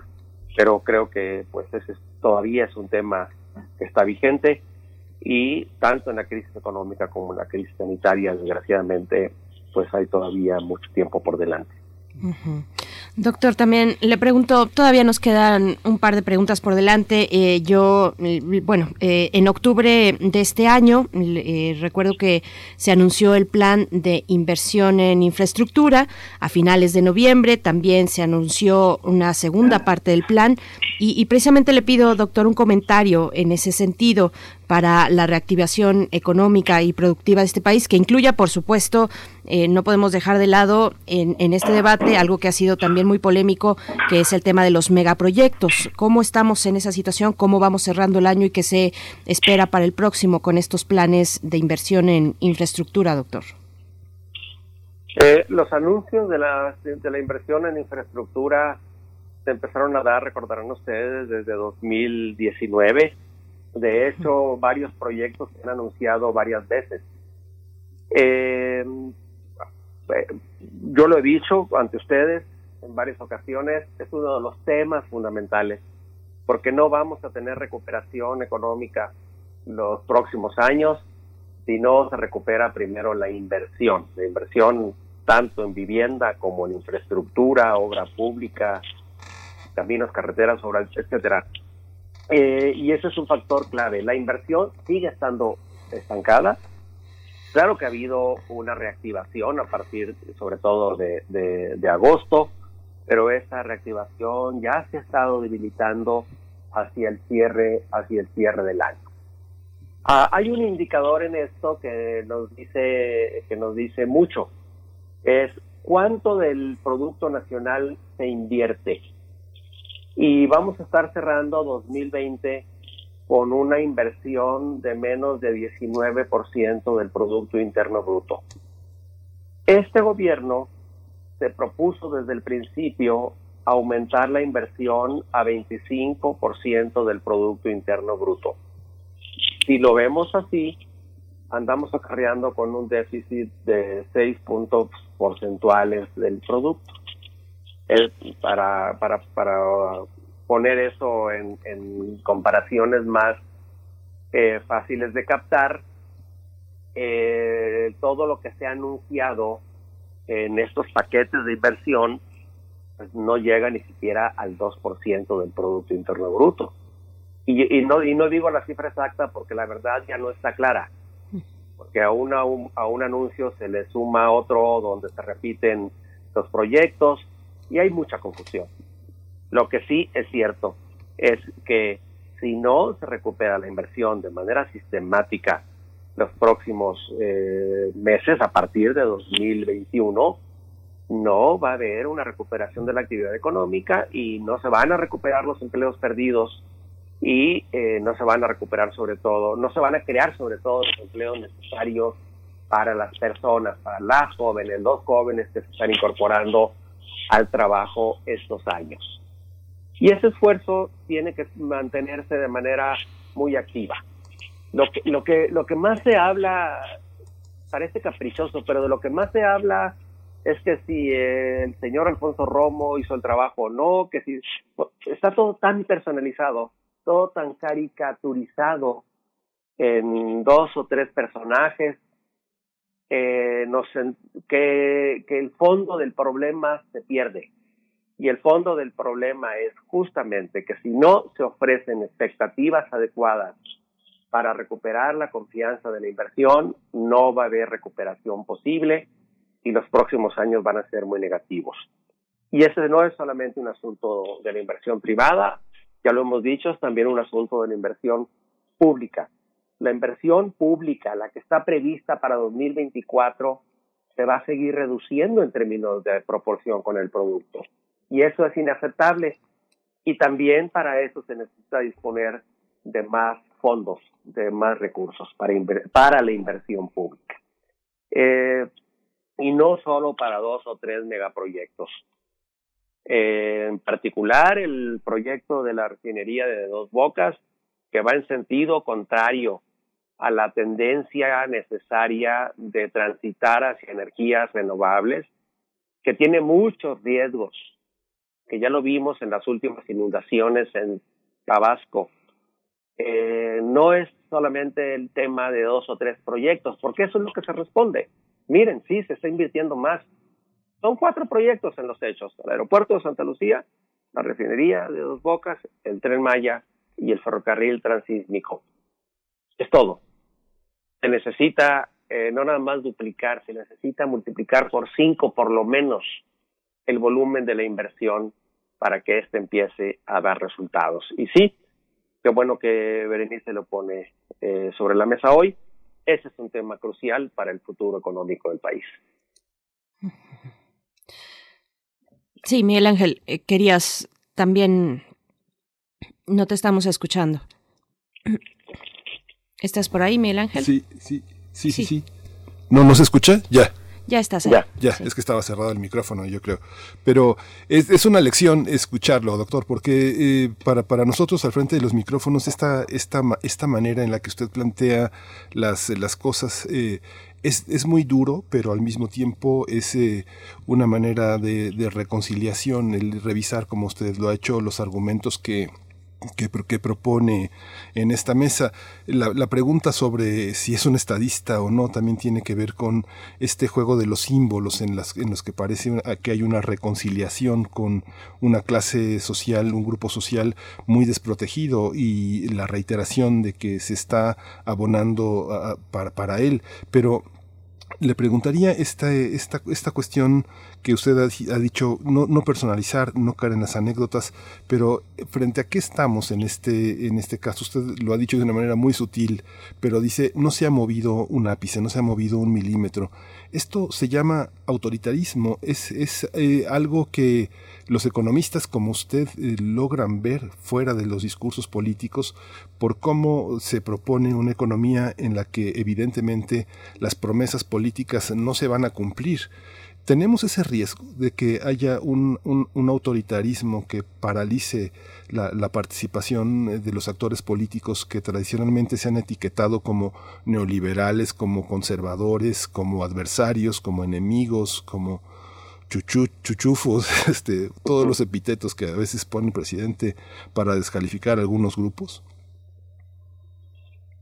Eh, a ver, en, términos del debate económico, lo que la situación ha, revelado ahora es que, eh, en efecto, carecemos de los mecanismos y de los espacios de discusión pública adecuados para que las, las grandes decisiones nacionales se tomen en el marco no nada más de las medidas racionales desde el punto de vista técnico, sino sobre todo en el marco de un interés nacional que beneficia a la mayoría.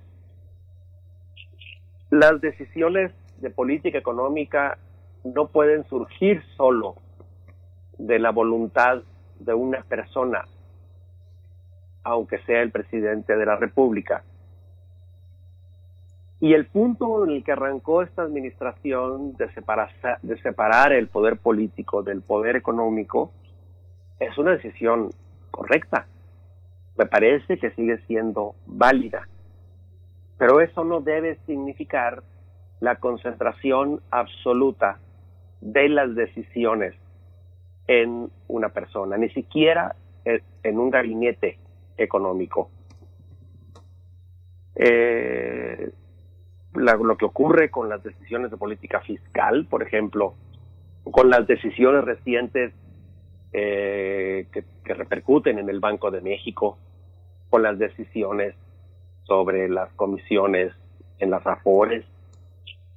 Todas esas son decisiones que deben deliberarse ampliamente que deben discutirse no solamente en el Poder Legislativo, sino que deben ser abordadas de manera coordinada, concertada o como se le llame.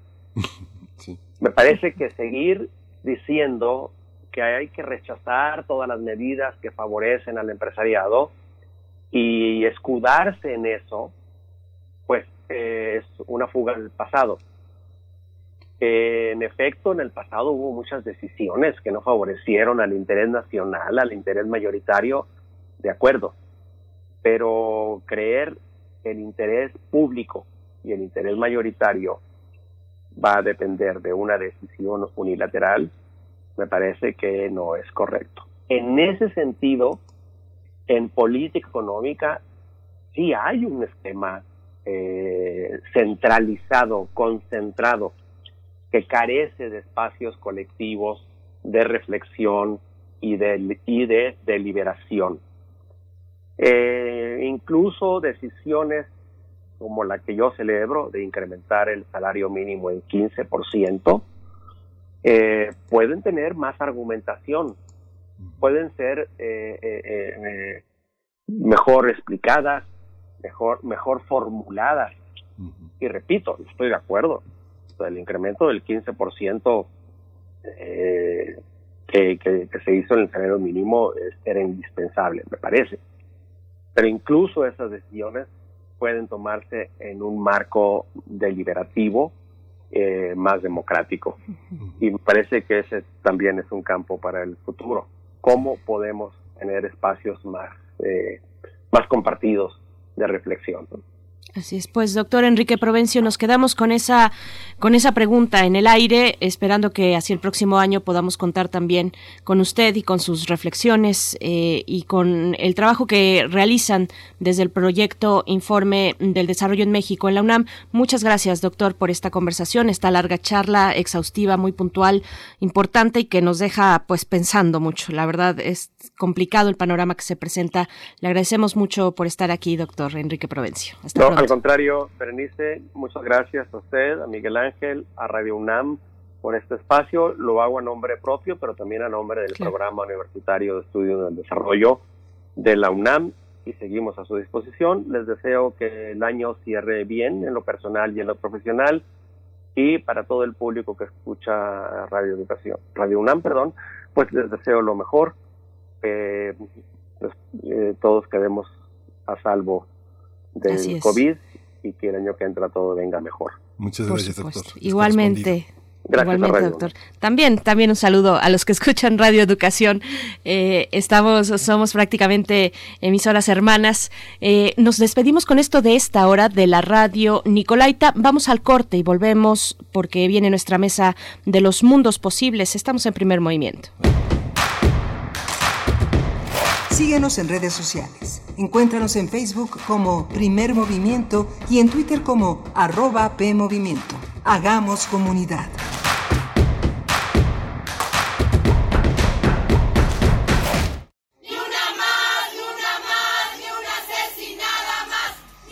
La violencia contra las mujeres es el gran elefante blanco de nuestro país.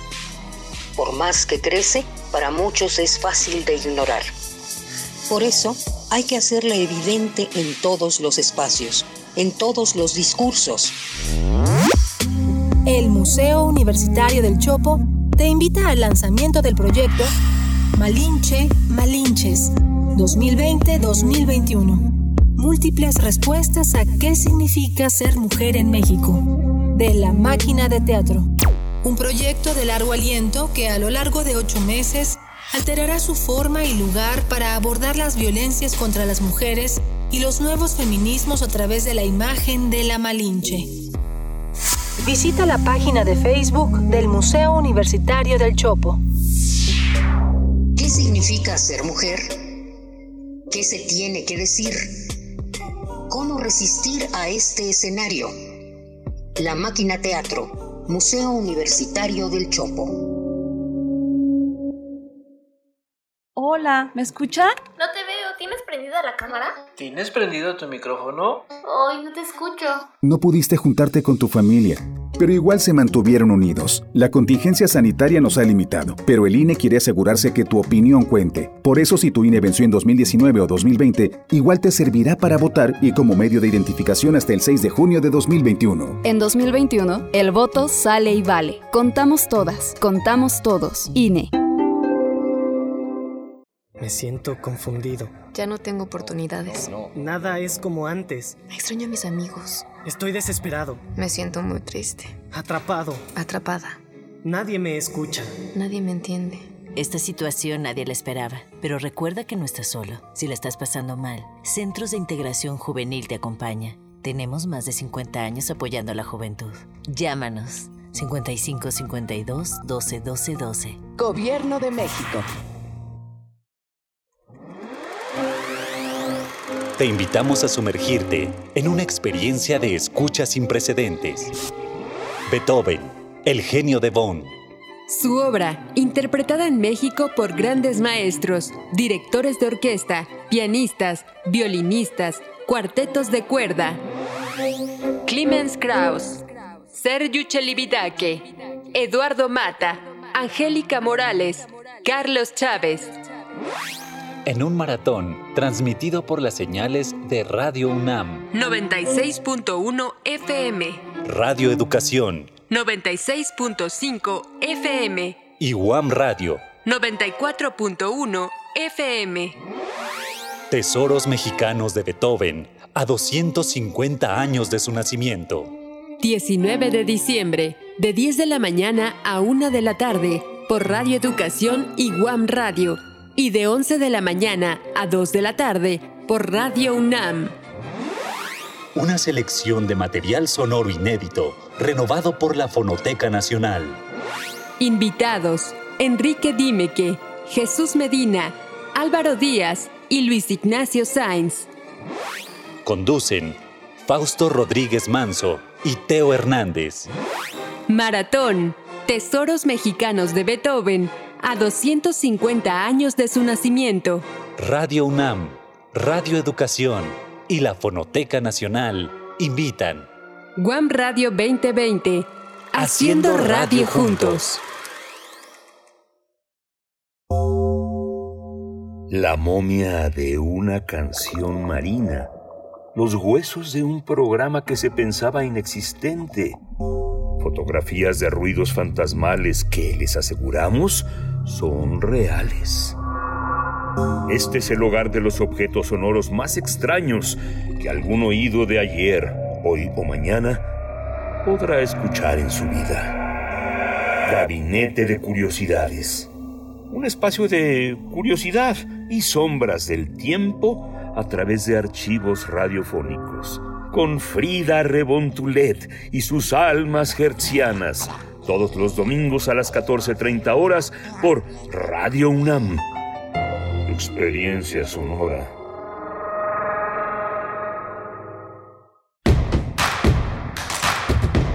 Encuentra la música de primer movimiento día a día en el Spotify de Radio UNAM y agréganos a tus favoritos.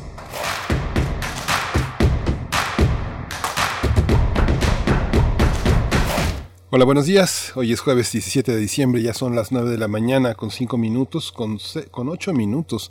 El tiempo corre de una manera implacable e impecable. Estamos en, el, eh, en los micrófonos Frida Saldívar en la producción ejecutiva, Arturo González navegando con los instrumentos, haciendo que la nave corra, que la nave vaya, y, y Berenice Camacho del otro lado del micrófono. Buenos días, Berenice. Buenos días, buenos días Miguel Ángel Quemain, buenos días a todos los que nos escuchan y se unen en esta tercera hora de transmisión, jueves 17 de diciembre, 9 con 8 minutos.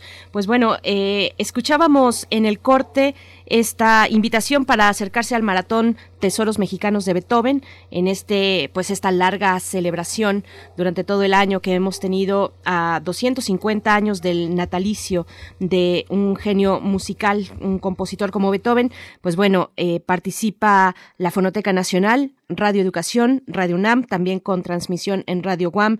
Eh, para el caso de Radio UNAM, el 19 de diciembre, es decir, este sábado, de 11 de la mañana a 2 de la tarde podrán escuchar ustedes este maratón de tesoros mexicanos de Beethoven. No se lo pierdan. Y también, si tienen oportunidad, ingresen a la, eh, al sitio electrónico de la Gaceta de la UNAM gaceta.unam.mx para ver este micrositio, este micrositio dedicado precisamente a Beethoven, que hace un recorrido, largo recorrido por la vida y obra desde la infancia hasta la muerte de Beethoven. Así es que no se lo, no se lo pierdan. Es de verdad muy interesante el micrositio que levantaron desde la Gaceta de la UNAM. Eh, muy interesante todo este recorrido. Así es que está hecha la invitación, Miguel Ángel. Esta, esto que nos hermana, de todas, de todas maneras, Teo Hernández en la moderación, en la conducción, uh -huh. que es nuestra figura eh, importante los lunes, hablando de Beethoven durante una buena parte de 2020. Es eh, un privilegio contar con esos colaboradores, lo mismo Pavel Granados, todo este esfuerzo que finalmente consiste en hacer un patrimonio compartible en, el orbe, en, los distintos países, tener esta capacidad de reconstruir, de conservar, de difundir, es parte del desafío que todos los días nos proponemos, que las cosas duren, ¿no? que, que, que haya duración y que se puedan compartir sobre todo. Por supuesto. Pues bueno, tenemos por delante la mesa del día, hoy jueves, los mundos posibles con el doctor Alberto Betancourt. ¿Con qué criterios evaluar a la 4T? Es el tema que nos propone. Seguimos en estos momentos de balance hacia el cierre del año.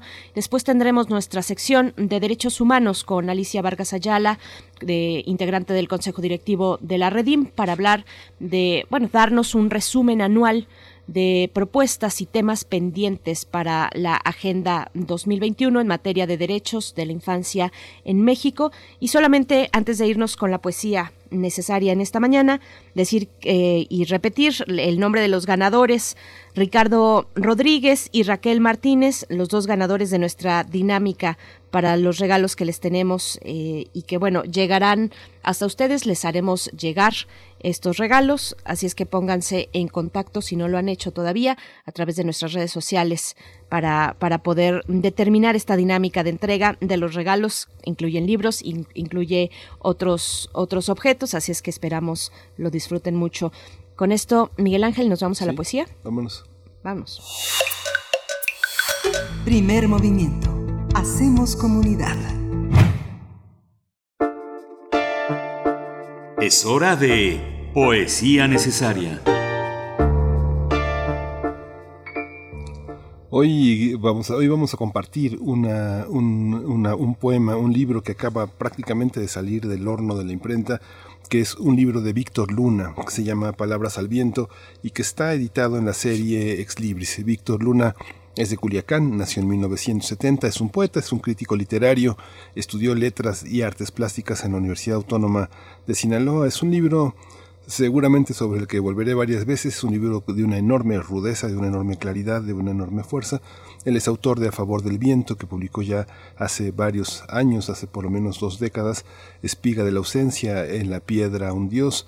En fin, es un poeta, un poeta, uno de nuestros poetas significativos en el norte del país y lo vamos a y lo vamos a eh, acompañar con una canción de Becca Kruger interpretando un cover de Ray Charles eh, Hit de Road Jack que es una, una, pieza bellísima hay una teatralidad en la rola que está en las redes es una gira con una con una banda que eh, capitanea Greg Kimley, este gran productor norteamericano. Y bueno, vamos a escuchar ese, ese cover de Ray Charles. Dice así el filósofo. Si el destino del hombre es el fracaso, y lo más sabio es no haber nacido, tú fuiste un consentido del olvido, y fuiste un ciudadano del fracaso, filósofo del nunca o del acaso, entre el ser y la nada ibas perdido, o te corrían o eras bienvenido, tu hora siempre fue el ocaso. Para poder versificar tu historia, sin que me traicione la memoria, debo también hablar de mí, amigo, que también estoy hecho de reversos, y no para brindar por ti, sino contigo, alzó esta copa de 14 versos.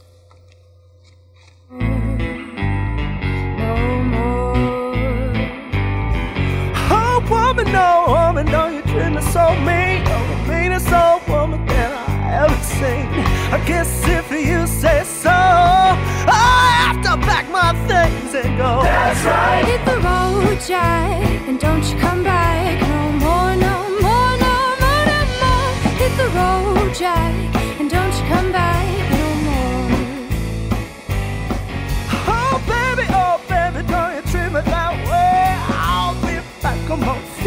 Don't care if you do, got misunderstood. Ain't got no money, you just no good. I don't wanna hit the road unless you're where I go. I don't wanna hit the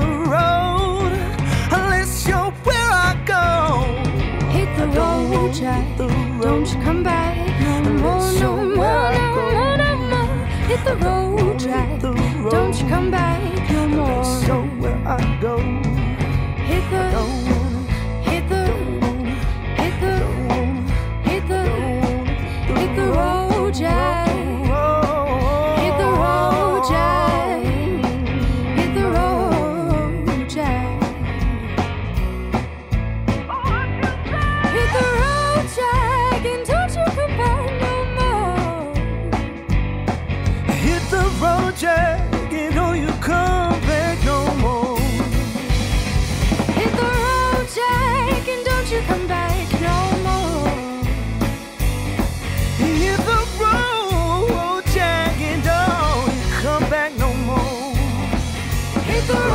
Hit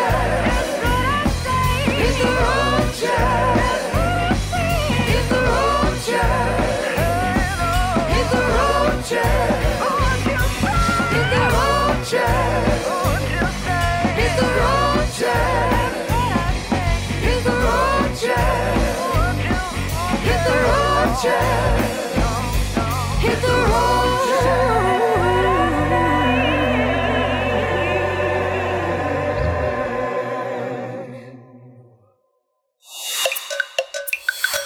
Primer movimiento. Hacemos comunidad. La mesa del día. Como cada jueves tenemos el gusto de conversar con el doctor Alberto Betancourt, profesor de la Facultad de Filosofía y Letras de la UNAM y coordinador del Observatorio del G20 también en Filosofía. Y bueno, eh, con esta compañía y esta posibilidad de los mundos eh, que están por verse y también que se están gestando en este momento, ¿con qué criterios evaluar a la 4T es el tema para esta mañana? Doctor Alberto Betancourt, bienvenido, ¿cómo estás? Buenos días. Berenice, ¿qué tal? Muy buenos días, Miguel Ángel. Eh, Hola Alberto, días. buenos días. Un abrazo con mucho cariño para todos los integrantes de nuestra comunidad eh, de primer movimiento. Gracias, doctor. Pues escuchamos con atención. Eh, es el último, además es el último programa eh, contigo del año, el último día de los mundos posibles, así es que bueno, es una forma de cerrar también los criterios para evaluar la 4T. Te escuchamos. Muchas gracias. Pues me he decidido abordar un tema muy arduo, muy difícil, pero al mismo tiempo un tema que considero que es muy importante para la sociedad mexicana, la discusión respecto a cómo establecer criterios para, para evaluar a la 4T, una pregunta que me parece que es importante para saber en qué país vivimos, quiénes somos, eh, quién nos gobierna, eh, qué tipo de relación existe entre la sociedad y, el, y la sociedad civil y la sociedad política.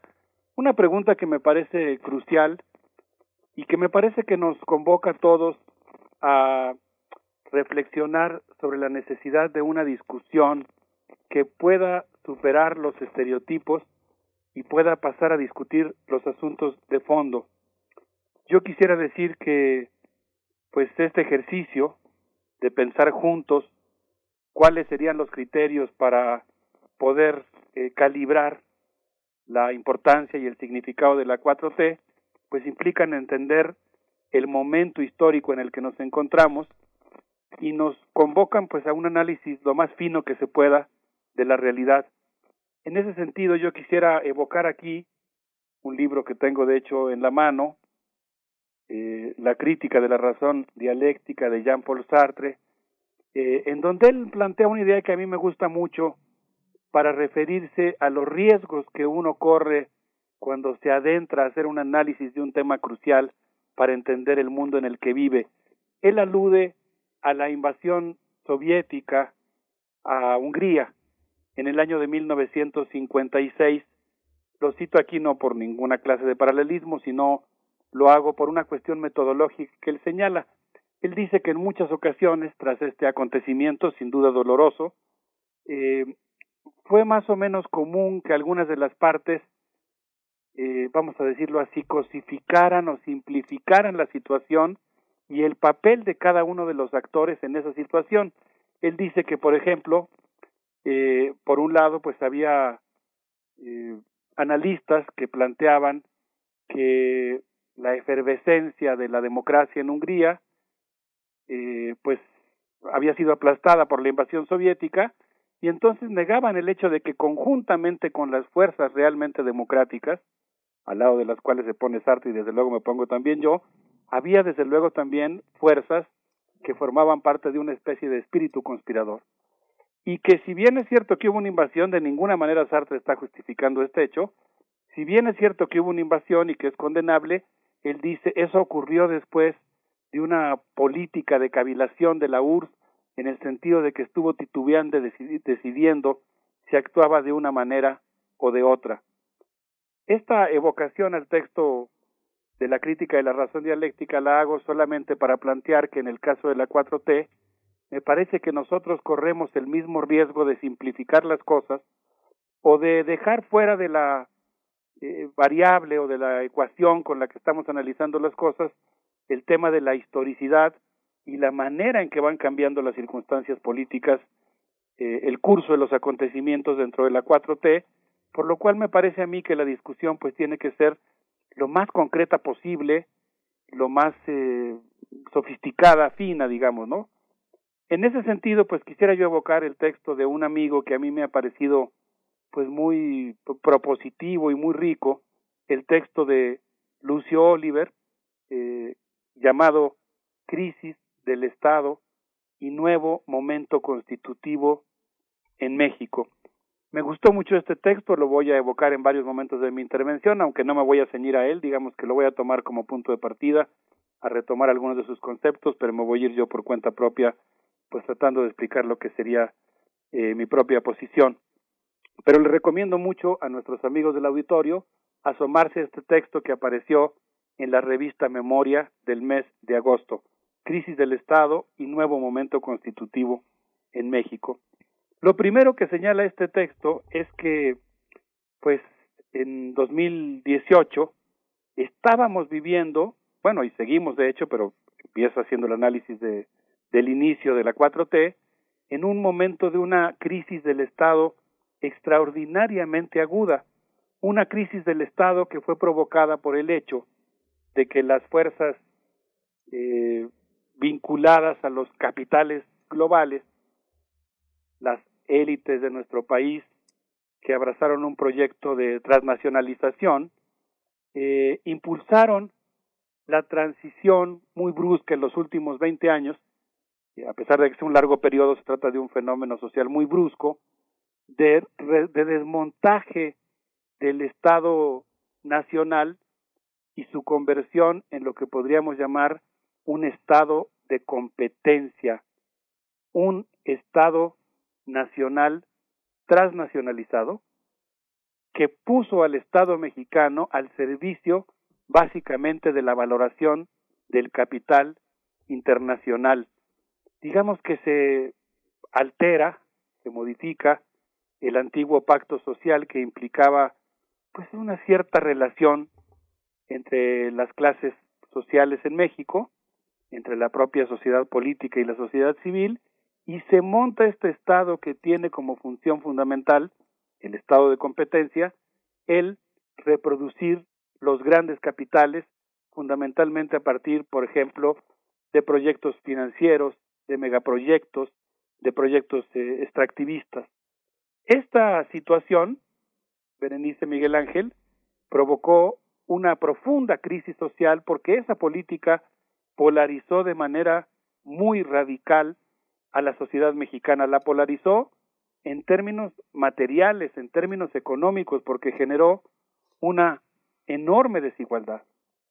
Podríamos decir en ese sentido que la fuerza telúrica, económica, política, libidinal, que remodela la faz de la Tierra, se expresó en esto que podríamos llamar una transnacionalización del Estado nacional y su conversión en un Estado de competencia, lo cual generó una crisis política muy importante que fue resuelta, aquí me arriesgo ya, eh, digamos, a ir por mi propia cuenta, que fue resuelta por la eh, por una actitud muy audaz de la sociedad mexicana que, que se atrevió a cambiar y que decidió experimentar una eh, actitud valiente que implicó pues eh, dar un voto de confianza para tratar de cambiar. Sin embargo, desde mi punto de vista, pues fue un voto eh, conformado por sectores muy heterogéneos, con expectativas muy diferentes y pues eh, que llevó al gobierno a una alianza que es igualmente muy heterogénea y que consecuentemente pues abraza proyectos diferentes eh, de nación. Berenice Miguel Ángel. Sí, este abordaje eh, que, que hace, bueno, está inscrito, lo, de Lucio Oliver es muy interesante, además porque está inscrito en todo una, una reflexión sobre la reorientación del Estado que se hace desde una revista tan importante, que siempre fue importante, pero que no ha tenido los aparadores eh, coyunturales que ahora tiene, que es la revista Memoria, que es un, un instrumento de análisis fundamental que, que, pues, que hay que seguir. Pero continúa, Alberto. Sí, muchas gracias, Miguel Ángel. Coincido contigo plenamente en la importancia que tiene esta revista eh, del Centro de Estudios del Movimiento Obrero y Socialista, la revista Memoria, Y pienso que esta publicación, junto con algunas otras, tiene la virtud y tiene la necesidad de seguir alentando el debate, porque hoy más que nunca pues es extraordinariamente importante discutir lo que está pasando.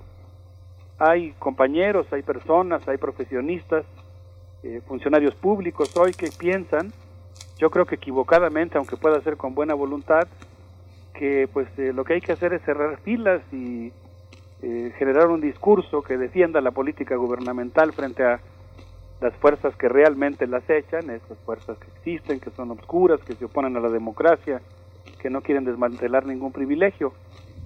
Pero yo pienso que por el contrario, que justamente eh, si se quiere que México entre en una etapa nueva, no sé si algo tan ambicioso como una cuarta transformación, pero sí un momento constitutivo diferente, pues se requiere eh, de una discusión pública muy importante.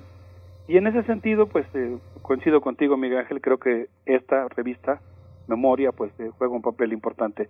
Eh, pienso que a partir de este momento, digamos, la llegada eh, al gobierno de la 4T, se va a dar un fenómeno que, que Lucio menciona en su artículo, nuevamente evoco la idea que él plantea y sigo por mi propia cuenta, donde él dice que adentro y afuera de la 4T, no lo estoy citando, lo estoy parafraseando, coexisten y compiten fuerzas que intentan prorrogar al estado de competencia junto con fuerzas nacionalistas y desarrollistas y como una tercera fuerza, yo diría, pequeños sectores realmente de izquierda más comprometidos con una democracia radical que luchan por lograr un nuevo momento histórico de México, un momento, Lucio le llama, constituyente. Pero pienso que algo que es realmente muy interesante del texto es esta idea de que al interior y al exterior del gobierno, voy a comenzar enfatizando la lucha al interior del gobierno, hay una buena parte de actores políticos que lo que están haciendo es intentar por todos los medios prorrogar la existencia de ese estado de competencia.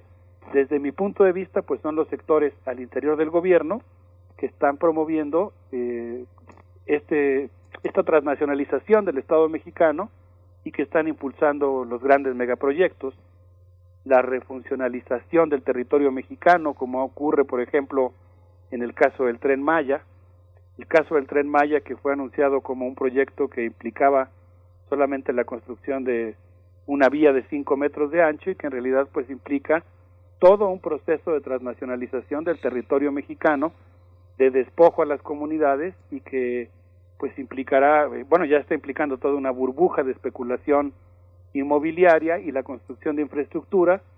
Eh, yo diría que incluso el nivel de, no solo de daño ecológico que va a provocar el tren, sino que va a tener una característica que es, está implicando un fuerte proceso de proletarización, que va a desarraigar a muchas personas que tienen un modo de vida vinculado con, con la tierra, con la naturaleza, con la producción ejidal, cooperativa, comunitaria, y que ahora pues perderán sus recursos y tendrán que irse a trabajar a los 16 polos urbanos que serán construidos por el tren. Pero paralelamente, y esto es lo que me parece interesante, eh, al interior del propio gobierno existen, yo diría, eh, en repliegue o de una manera que no tienen de momento la dirección, ese es mi punto de vista personal, pero coexisten también sectores muy importantes de personas que están al interior del gobierno y que están tratando de empujar un cambio radical, un nuevo pacto social, eh, una profundización de la democracia y que, pues digamos, comparten con mucha gente que está fuera del gobierno, apoyando u oponiéndose al gobierno, esta idea de impulsar un eh, México diferente, un, lo que lo que Lucio llama un momento constitutivo diferente de México. Estamos conversando con el doctor Alberto Betancourt. ¿Con qué criterios evaluar a la 4T? Y nos da eh, como guía y como referencia pues este artículo en eh, la revista Memoria de Lucio Oliver. Eh, y bueno, te seguimos escuchando, doctor Alberto Betancourt. Eh, nos, nos hablas de la irrupción del modelo, entiendo, neoliberal que vino en su momento a reconfigurar la dinámica social con resultados polarizantes como los que vemos ahora, que se reflejan ahora y que continúan. Yo preguntaría solamente eh, en qué punto, a partir de qué nivel podríamos separar lo que se viene arrastrando eh, con esa irrupción neoliberal y qué le toca asumir a esta administración. Seguramente no es un punto temporal, no tiene que ver necesariamente con ganar una elección, eh, sino es un punto que tiene que ver más con, con la sustancia de un ejercicio político y con las distintas capas que podemos ver en la sociedad interactuando en estos momentos de cambio.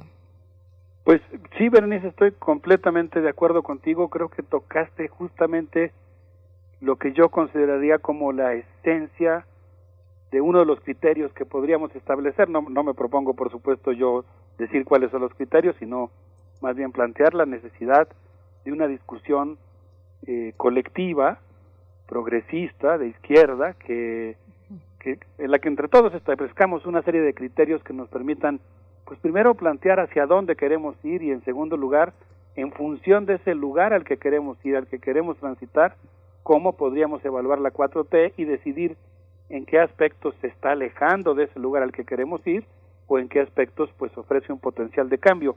Y yo creo que lo que tú mencionaste pues es extraordinariamente importante porque yo creo que la gran pregunta es efectivamente cómo desatar el potencial de los sectores populares para la autoconstrucción colectiva de poder social. Creo que ese es el elemento fundamental y si te parece bien, quizá después de la música podríamos hablar un poquito más de eso, pero yo les quisiera proponer que escuchemos a Iris Bringas con esto que se llama Corazón Violeta. No sé qué les parezca, Berenice Miguel Ángel. Sí, muy bien, Alberto, vamos a oírlo. Vamos a escuchar. Ando sin rumbo, como un vagabundo, miro al mundo, gira en turno, en una canción, en una canción de amor.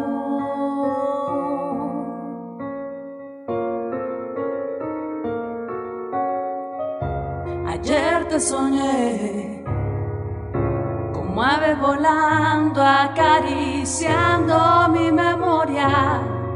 Quema el sol en esta historia.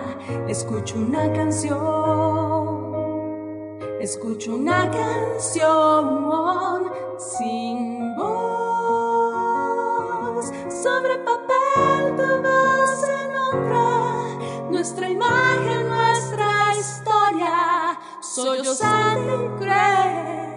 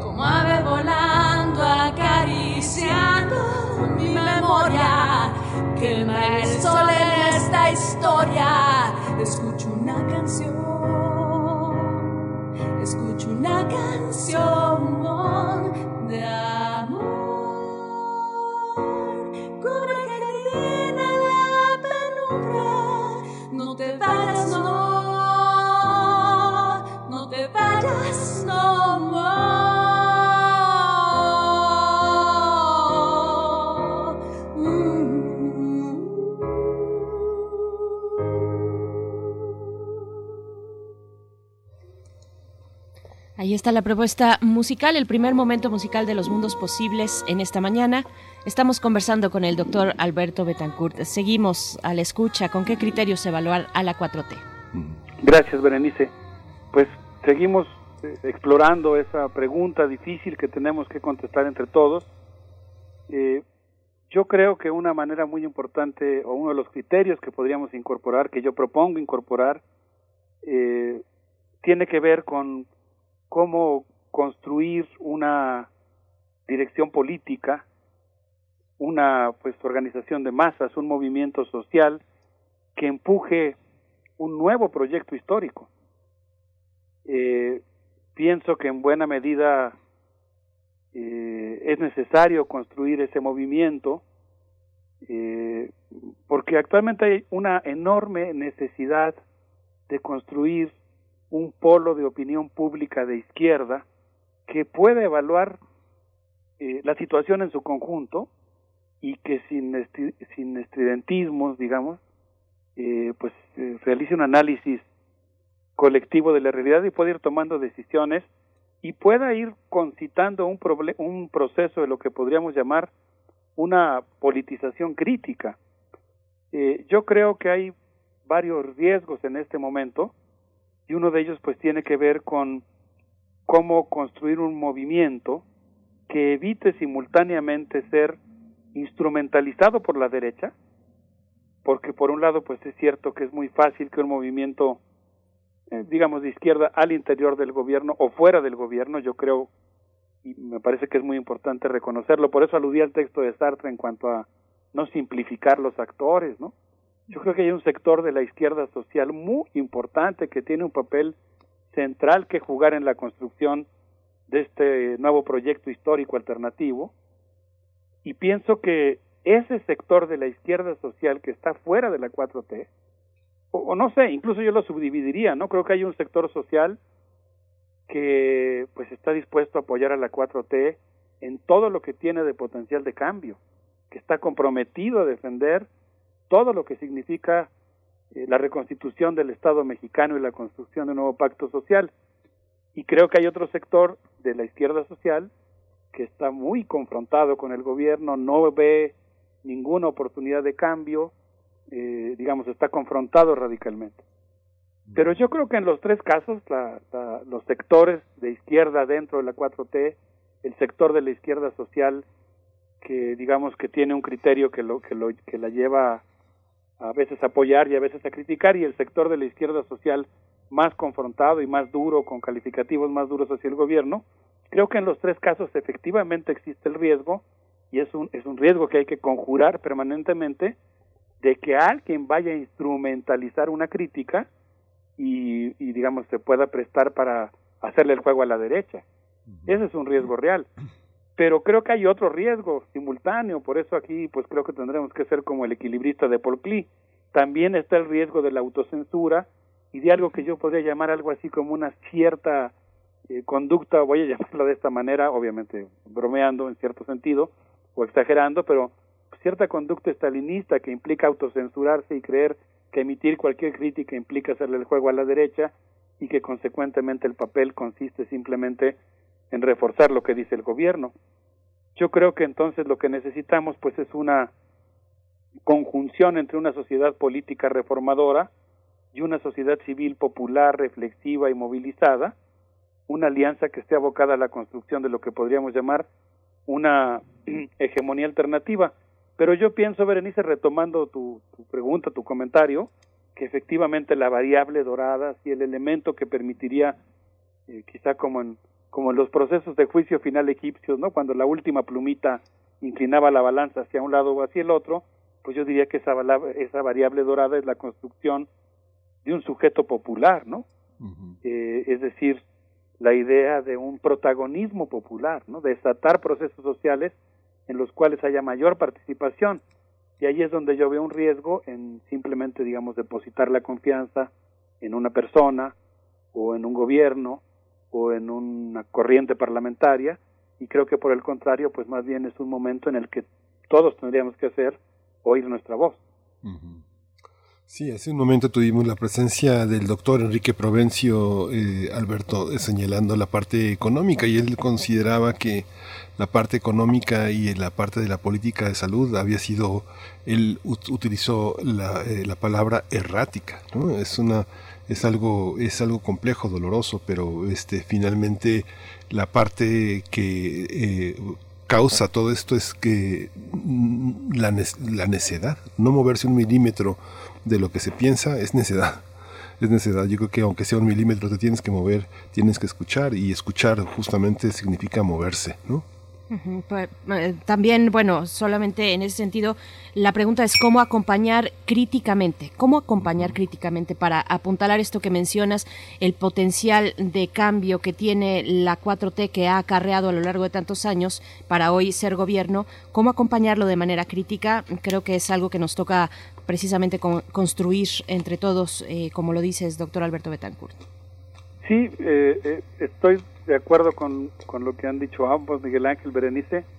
Creo que por un lado, pues sí es muy importante suscitar procesos de, de reflexión, de discusión y de toma de decisión colectiva.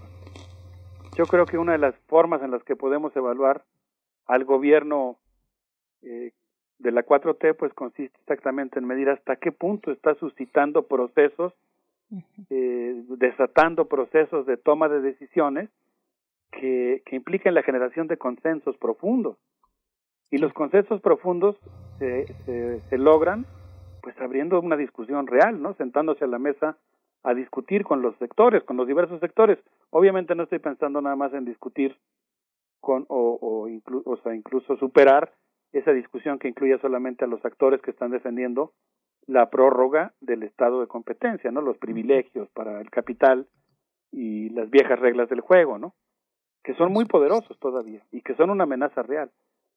Y por otro lado, pues pienso también que, quizá lo más importante, como bien señalabas, Berenice, pues tiene que ver con cómo, cómo de- destapar, digamos, cómo detonar este potencial popular y cómo, pues, desatar procesos de subjetivación popular, ¿no? Que permitan esta formación de una voluntad nacional democrática, eh, popular, con, con mucha responsabilidad y con una perspectiva societal, ¿no? Con una perspectiva que tenga que ver con la relación entre los ciudadanos y los gobernantes. Eh, creo que esa sería la clave, no está fácil, sé que es muy, muy complicado lograrlo, pero yo creo que esta discusión es muy importante para la sociedad mexicana y, y creo que nos surge la construcción de este polo de izquierda que hay que hay que darle cauce, no hay que concitar, está ahí latente pero no está formalizado y así como la revista Memoria citabas o como la revista Común o como muchas otras publicaciones, yo creo que es un momento en el que hacen falta estos espacios en donde se pueda discutir a profundidad los temas de pues esto que podríamos llamar el desideratum colectivo, que es por supuesto muy complejo, muy heterogéneo en una sociedad como la nuestra, pero yo estoy abogando ahora desde la perspectiva de quienes vivimos de nuestro trabajo y anhelamos un cambio profundo en el pacto social. Por supuesto. Pues doctor Alberto Betancourt, con esta reflexión que es fundamental, nos despedimos eh, de, de- de este en este año contigo para eh, hacer cara también, dar cara a lo que viene por delante. No está fácil, lo dices tú, lo sabemos, pero bueno, seguiremos eh, escuchándote en los mundos posibles para el siguiente año 2021. Nos vamos a despedir con música. Cuéntanos, por favor. Pues sí, quisiera proponerles escuchar a un amigo, Alan Rubio, con esta canción que se llama Desde este corazón. La hemos tomado de un programa hermano conducido por Noé Cordera, eh, Alma de Concreto, también nuestra emisora en Radio UNAM. Y bueno, pues lo vamos a, la vamos a poner deseándole a todos que tengan una muy feliz Navidad y un combativo año nuevo, con un abrazo, con mucho cariño y pues con mucho ánimo para enfrentar los, los retos muy complicados que tenemos el, el próximo año, pero pues con, con autoconfianza, ¿no? Yo creo que somos una sociedad fuerte que sabrá vencer las dificultades. Pues doctor, te deseamos lo mismo, feliz cierre de año, todo lo mejor para ti en lo que viene. Nos escuchamos en 2021 y nos despedimos con esta propuesta musical. Muchas gracias. Un abrazo fuerte, Alberto Betancourt. Gracias, Alberto. Buen año. Igualmente.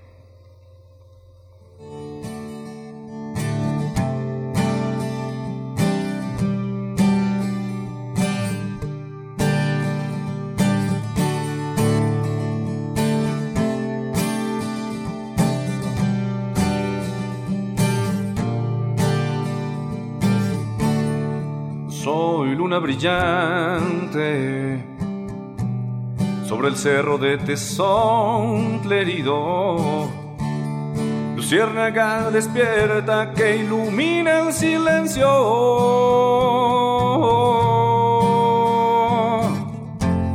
Las semillas cubiertas de tierra, futuro de mazorca y caña futuro de mazorca y caña.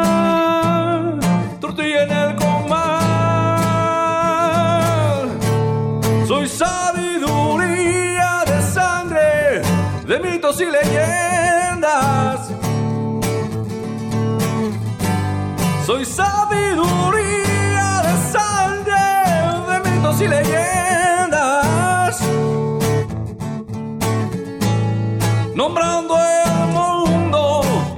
corazón. Desde estos ojos. Desde este corazón. Desde esta lengua.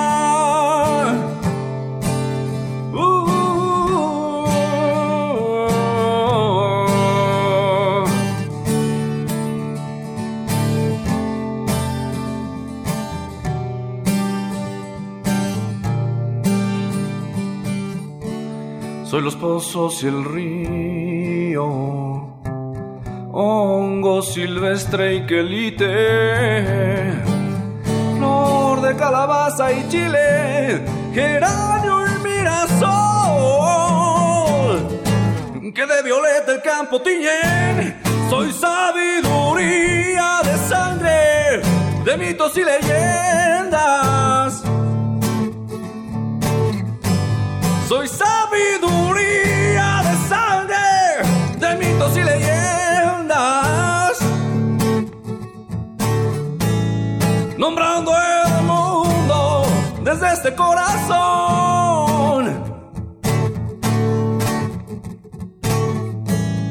Nombrando el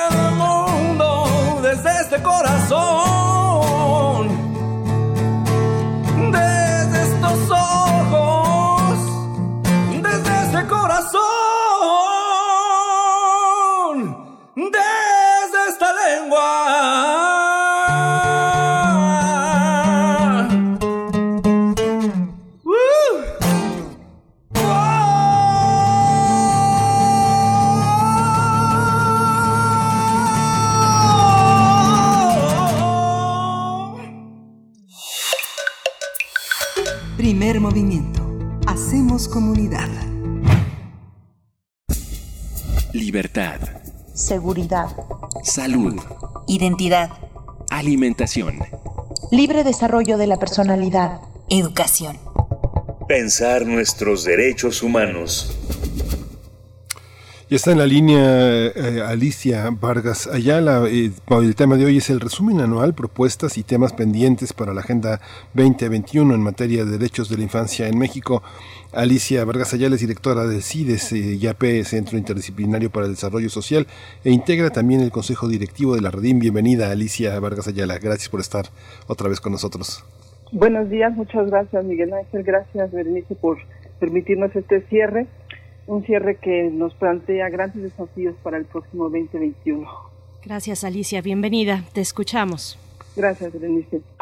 Bueno, pues eh, trataré de hacer un resumen rápido y empezando por decir que el COVID y las medidas de contingencia puestas para prevenir su propagación han empujado a millones de niños a una, pro- a una pobreza profunda. Las familias que están al borde de escapar de la pobreza tienen el riesgo de volver a entrar, mientras que otras están experimentando niveles de privación nunca antes vistos. Para comprender el alcance de la pobreza infantil no solo hay que considerar el ingreso, sino todas las posibles privaciones. Es decir, apuntar a la necesidad de implementar políticas multisectoriales que aborden la privación de la salud, de educación, nutrición, agua, saneamiento y vivienda para poner fin a la pobreza multidimensional. En México, desafortunadamente, estos apoyos han sido extendidos más allá de la oferta regular.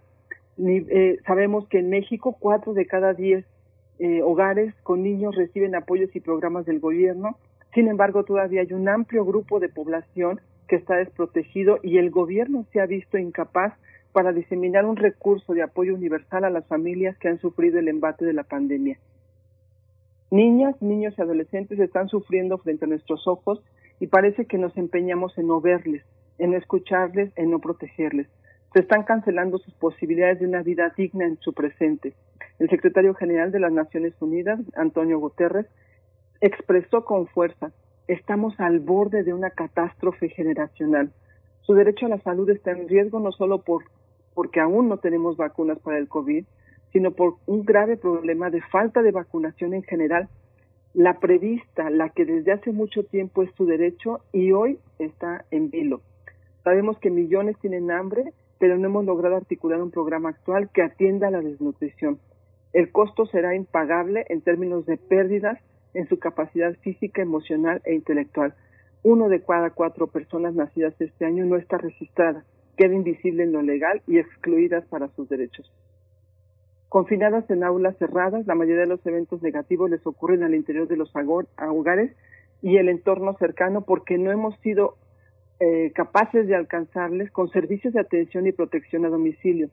Lo que no, eh, lo, la que no está confinada es la violencia. Cada día siete son asesinados y desaparecen otros siete niños, niñas y adolescentes ante el silencio y la impunidad. Solo en lo que va del año, 1.800 fueron asesinados y aumenta la niñez desaparecida que ya supera los 13.700 casos. Vemos con gran aliento la reciente reforma de prohibición a la violencia infantil, eh, el castigo, al castigo físico, pero todavía el 63% sigue recibiendo golpes como disciplina. No hay garantía de que las aulas puedan abrirse para empezar, eh, digamos, 41 mil escuelas, una de cada cinco, no tienen suministro de agua, 16 mil no tienen sanitarios. Y el primer gran desafío para enfrentar la pandemia no está resuelto. No tenemos acceso a los recursos básicos para garantizar la toma de temperatura, sanitización de superficies, lavado de manos, cubrebocas para todos. Es decir, esto está uh, inaccesible si no se hace una inversión en ello. Apreciamos los esfuerzos de la SEP y los estados que han emitido por televisión y plataforma digital, pero el aprendizaje no está ni en exclusiva ni principalmente en facilitar contenidos, sino en asegurar la relación pedagógica. Lamentamos que no haya visión y generosidad para lograr un trato con los proveedores de voz y datos, de manera que el vínculo entre familias y docentes, entre una niña y su maestra a través de llamadas y mensajes de celular, no se convierta por su costo en una barrera de dispersa y desánimo, poniendo en crisis la gratuidad de la educación. No nos engañemos, estamos delante de una aceleración de brechas, pues unos pocos estudiantes aprenden en plataformas digitales, no todavía como se quisiera, pero con sus propios maestros y compañeros, mientras que millones están delante de una misión que no tiene una pregunta ni pone otro ejemplo, una misión masiva y homogénea para un país de enorme diversidad, algo que se torna individual y pasivo y que para la retroalimentación frecuente lo único que se les puso para gastar en copias para hacer tareas y mandar fotos de estar frente al aparato como evidencia. Justo aquellos que no pueden aprovechar las transmisiones de Aprende en Casa ahora mismo no están con una atención reforzada, sino con versiones aún más precarias de las que ya tenían antes. La exclusión está pagando doblemente a los más pobres y marginados. La Federación destina más del 20% del gasto programable a niñas, niños y adolescentes siendo que este grupo representa el 33% de la población en México, con más de la mitad de ellos y ellas viviendo en pobreza. Nos indigna que el proyecto 2021 del presupuesto para la niñez y la adolescencia tenga cancelados o haya graves recortes que son clave para garantizar sus derechos. Y aquí vemos algunos de los desafíos en materia de niñez en nuestro país y la primera sería corregir la emisión de fondos destinados a la coordinación de este programa de CIPINA, el Sistema Nacional de Protección, que es el órgano eh, que existe para garantizar la plena operación de las políticas públicas de niñez y es un órgano vinculante de estas políticas en toda la estructura de gobernanza de nuestro país. Se necesita reunir los fondos suficientes para el Registro Nacional de Población o para un programa nacional de vacunación que en este momento corre el peligro de no abastecer universalmente a todos los niños de nuestro país. Se necesita garantizar una ejecución presupuestal a favor del desarrollo integral de niñas y niños pequeños mediante el apoyo a madres trabajadoras. Invertir en una verdadera expansión de la educación inicial que no sea saqueada por favores políticos. Recuperar lo que se quiere quitar del CONAFE para atender los arreglos multigrado en las localidades más dispersas del país recuperar el programa de convivencia escolar. Ahora nos estalla en la cara las consecuencias del reclutamiento de niños que verán destruidas sus vidas si desdeñamos la prevención de la violencia en lo local. Revertir los recortes al programa de aprendizaje significativos.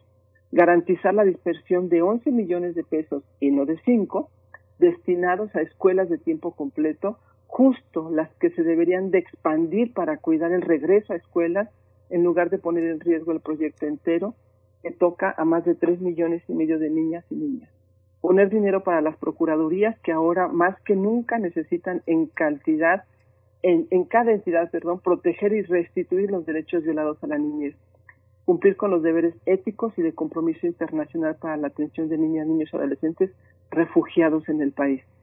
Los recursos para la prevención y erradicación del trabajo, que en la pandemia tienen un perturbador repugnante, repunte y un enorme riesgo por el abandono escolar, del que desgraciadamente no tenemos las cifras porque se han hecho cálculos festivos de que los programas educativos están funcionando, así que no parece relevante identificar a la niñez para quienes el modelo educativo durante el confinamiento no ha resuelto la demanda educativa y menos aún el rezago acumulado que marcará una generación de forma brutal. Por lo que quizá uno de los desafíos más relevantes y trascendentes que este gobierno puede realizar es precisamente desde el enfoque de interés superior de la niñez iniciar una verdadera revolución educativa que nuestro país necesita y no gestionar la reforma educativa desde la condescendencia de grupos sindicales de intereses alejados del impulso educativo de nuestro país. En fin, desde estos, estos grandes rubros podrían tener increíblemente una reducción sustantiva en el 2021, que es cuando más se necesita su ampliación en los presupuestos de nuestro gobierno. Es urgente que la SEP ponga y accione el cumplimiento del mandato del artículo 135 de la Ley General de Educación y se ponga en marcha ya el espacio permanente de participación social en educación. El Consejo Nacional que sume esfuerzos y haga públicas las decisiones que requiere ser revisadas a la luz del enfoque de derechos. También un mecanismo institucional de participación infantil desde el sistema educativo que no es una concesión, sino un derecho. El derecho de los niños y niñas a tener un diálogo intergeneracional para renovar el modelo que no puede volver a lo que dejamos en marzo de este año. Un tema preponderante y casi un grito desesperado es hacer un firme exhorto a la Cámara de Diputados a fin de asignar presupuesto suficiente para los programas de niñez y adolescencia. Desde enero del, de este año, la Redim eh, ha impulsado el proyecto 26 por el que se busca influir en el gobierno federal para desarrollar la estrategia nacional para prevenir y atender a la violencia armada en contra de niñas, niños y adolescentes. Luego de que en el sector de la población menor a 17 años no están incluidos en las políticas que el presidente ha impulsado en sus 25 programas prioritarios. Lo que nos Pues, convoca es esta gravísima urgencia, ¿no? Y lamentamos profundamente eh, que haya un silencio eh, cómplice que mantiene la epidemia de la violencia.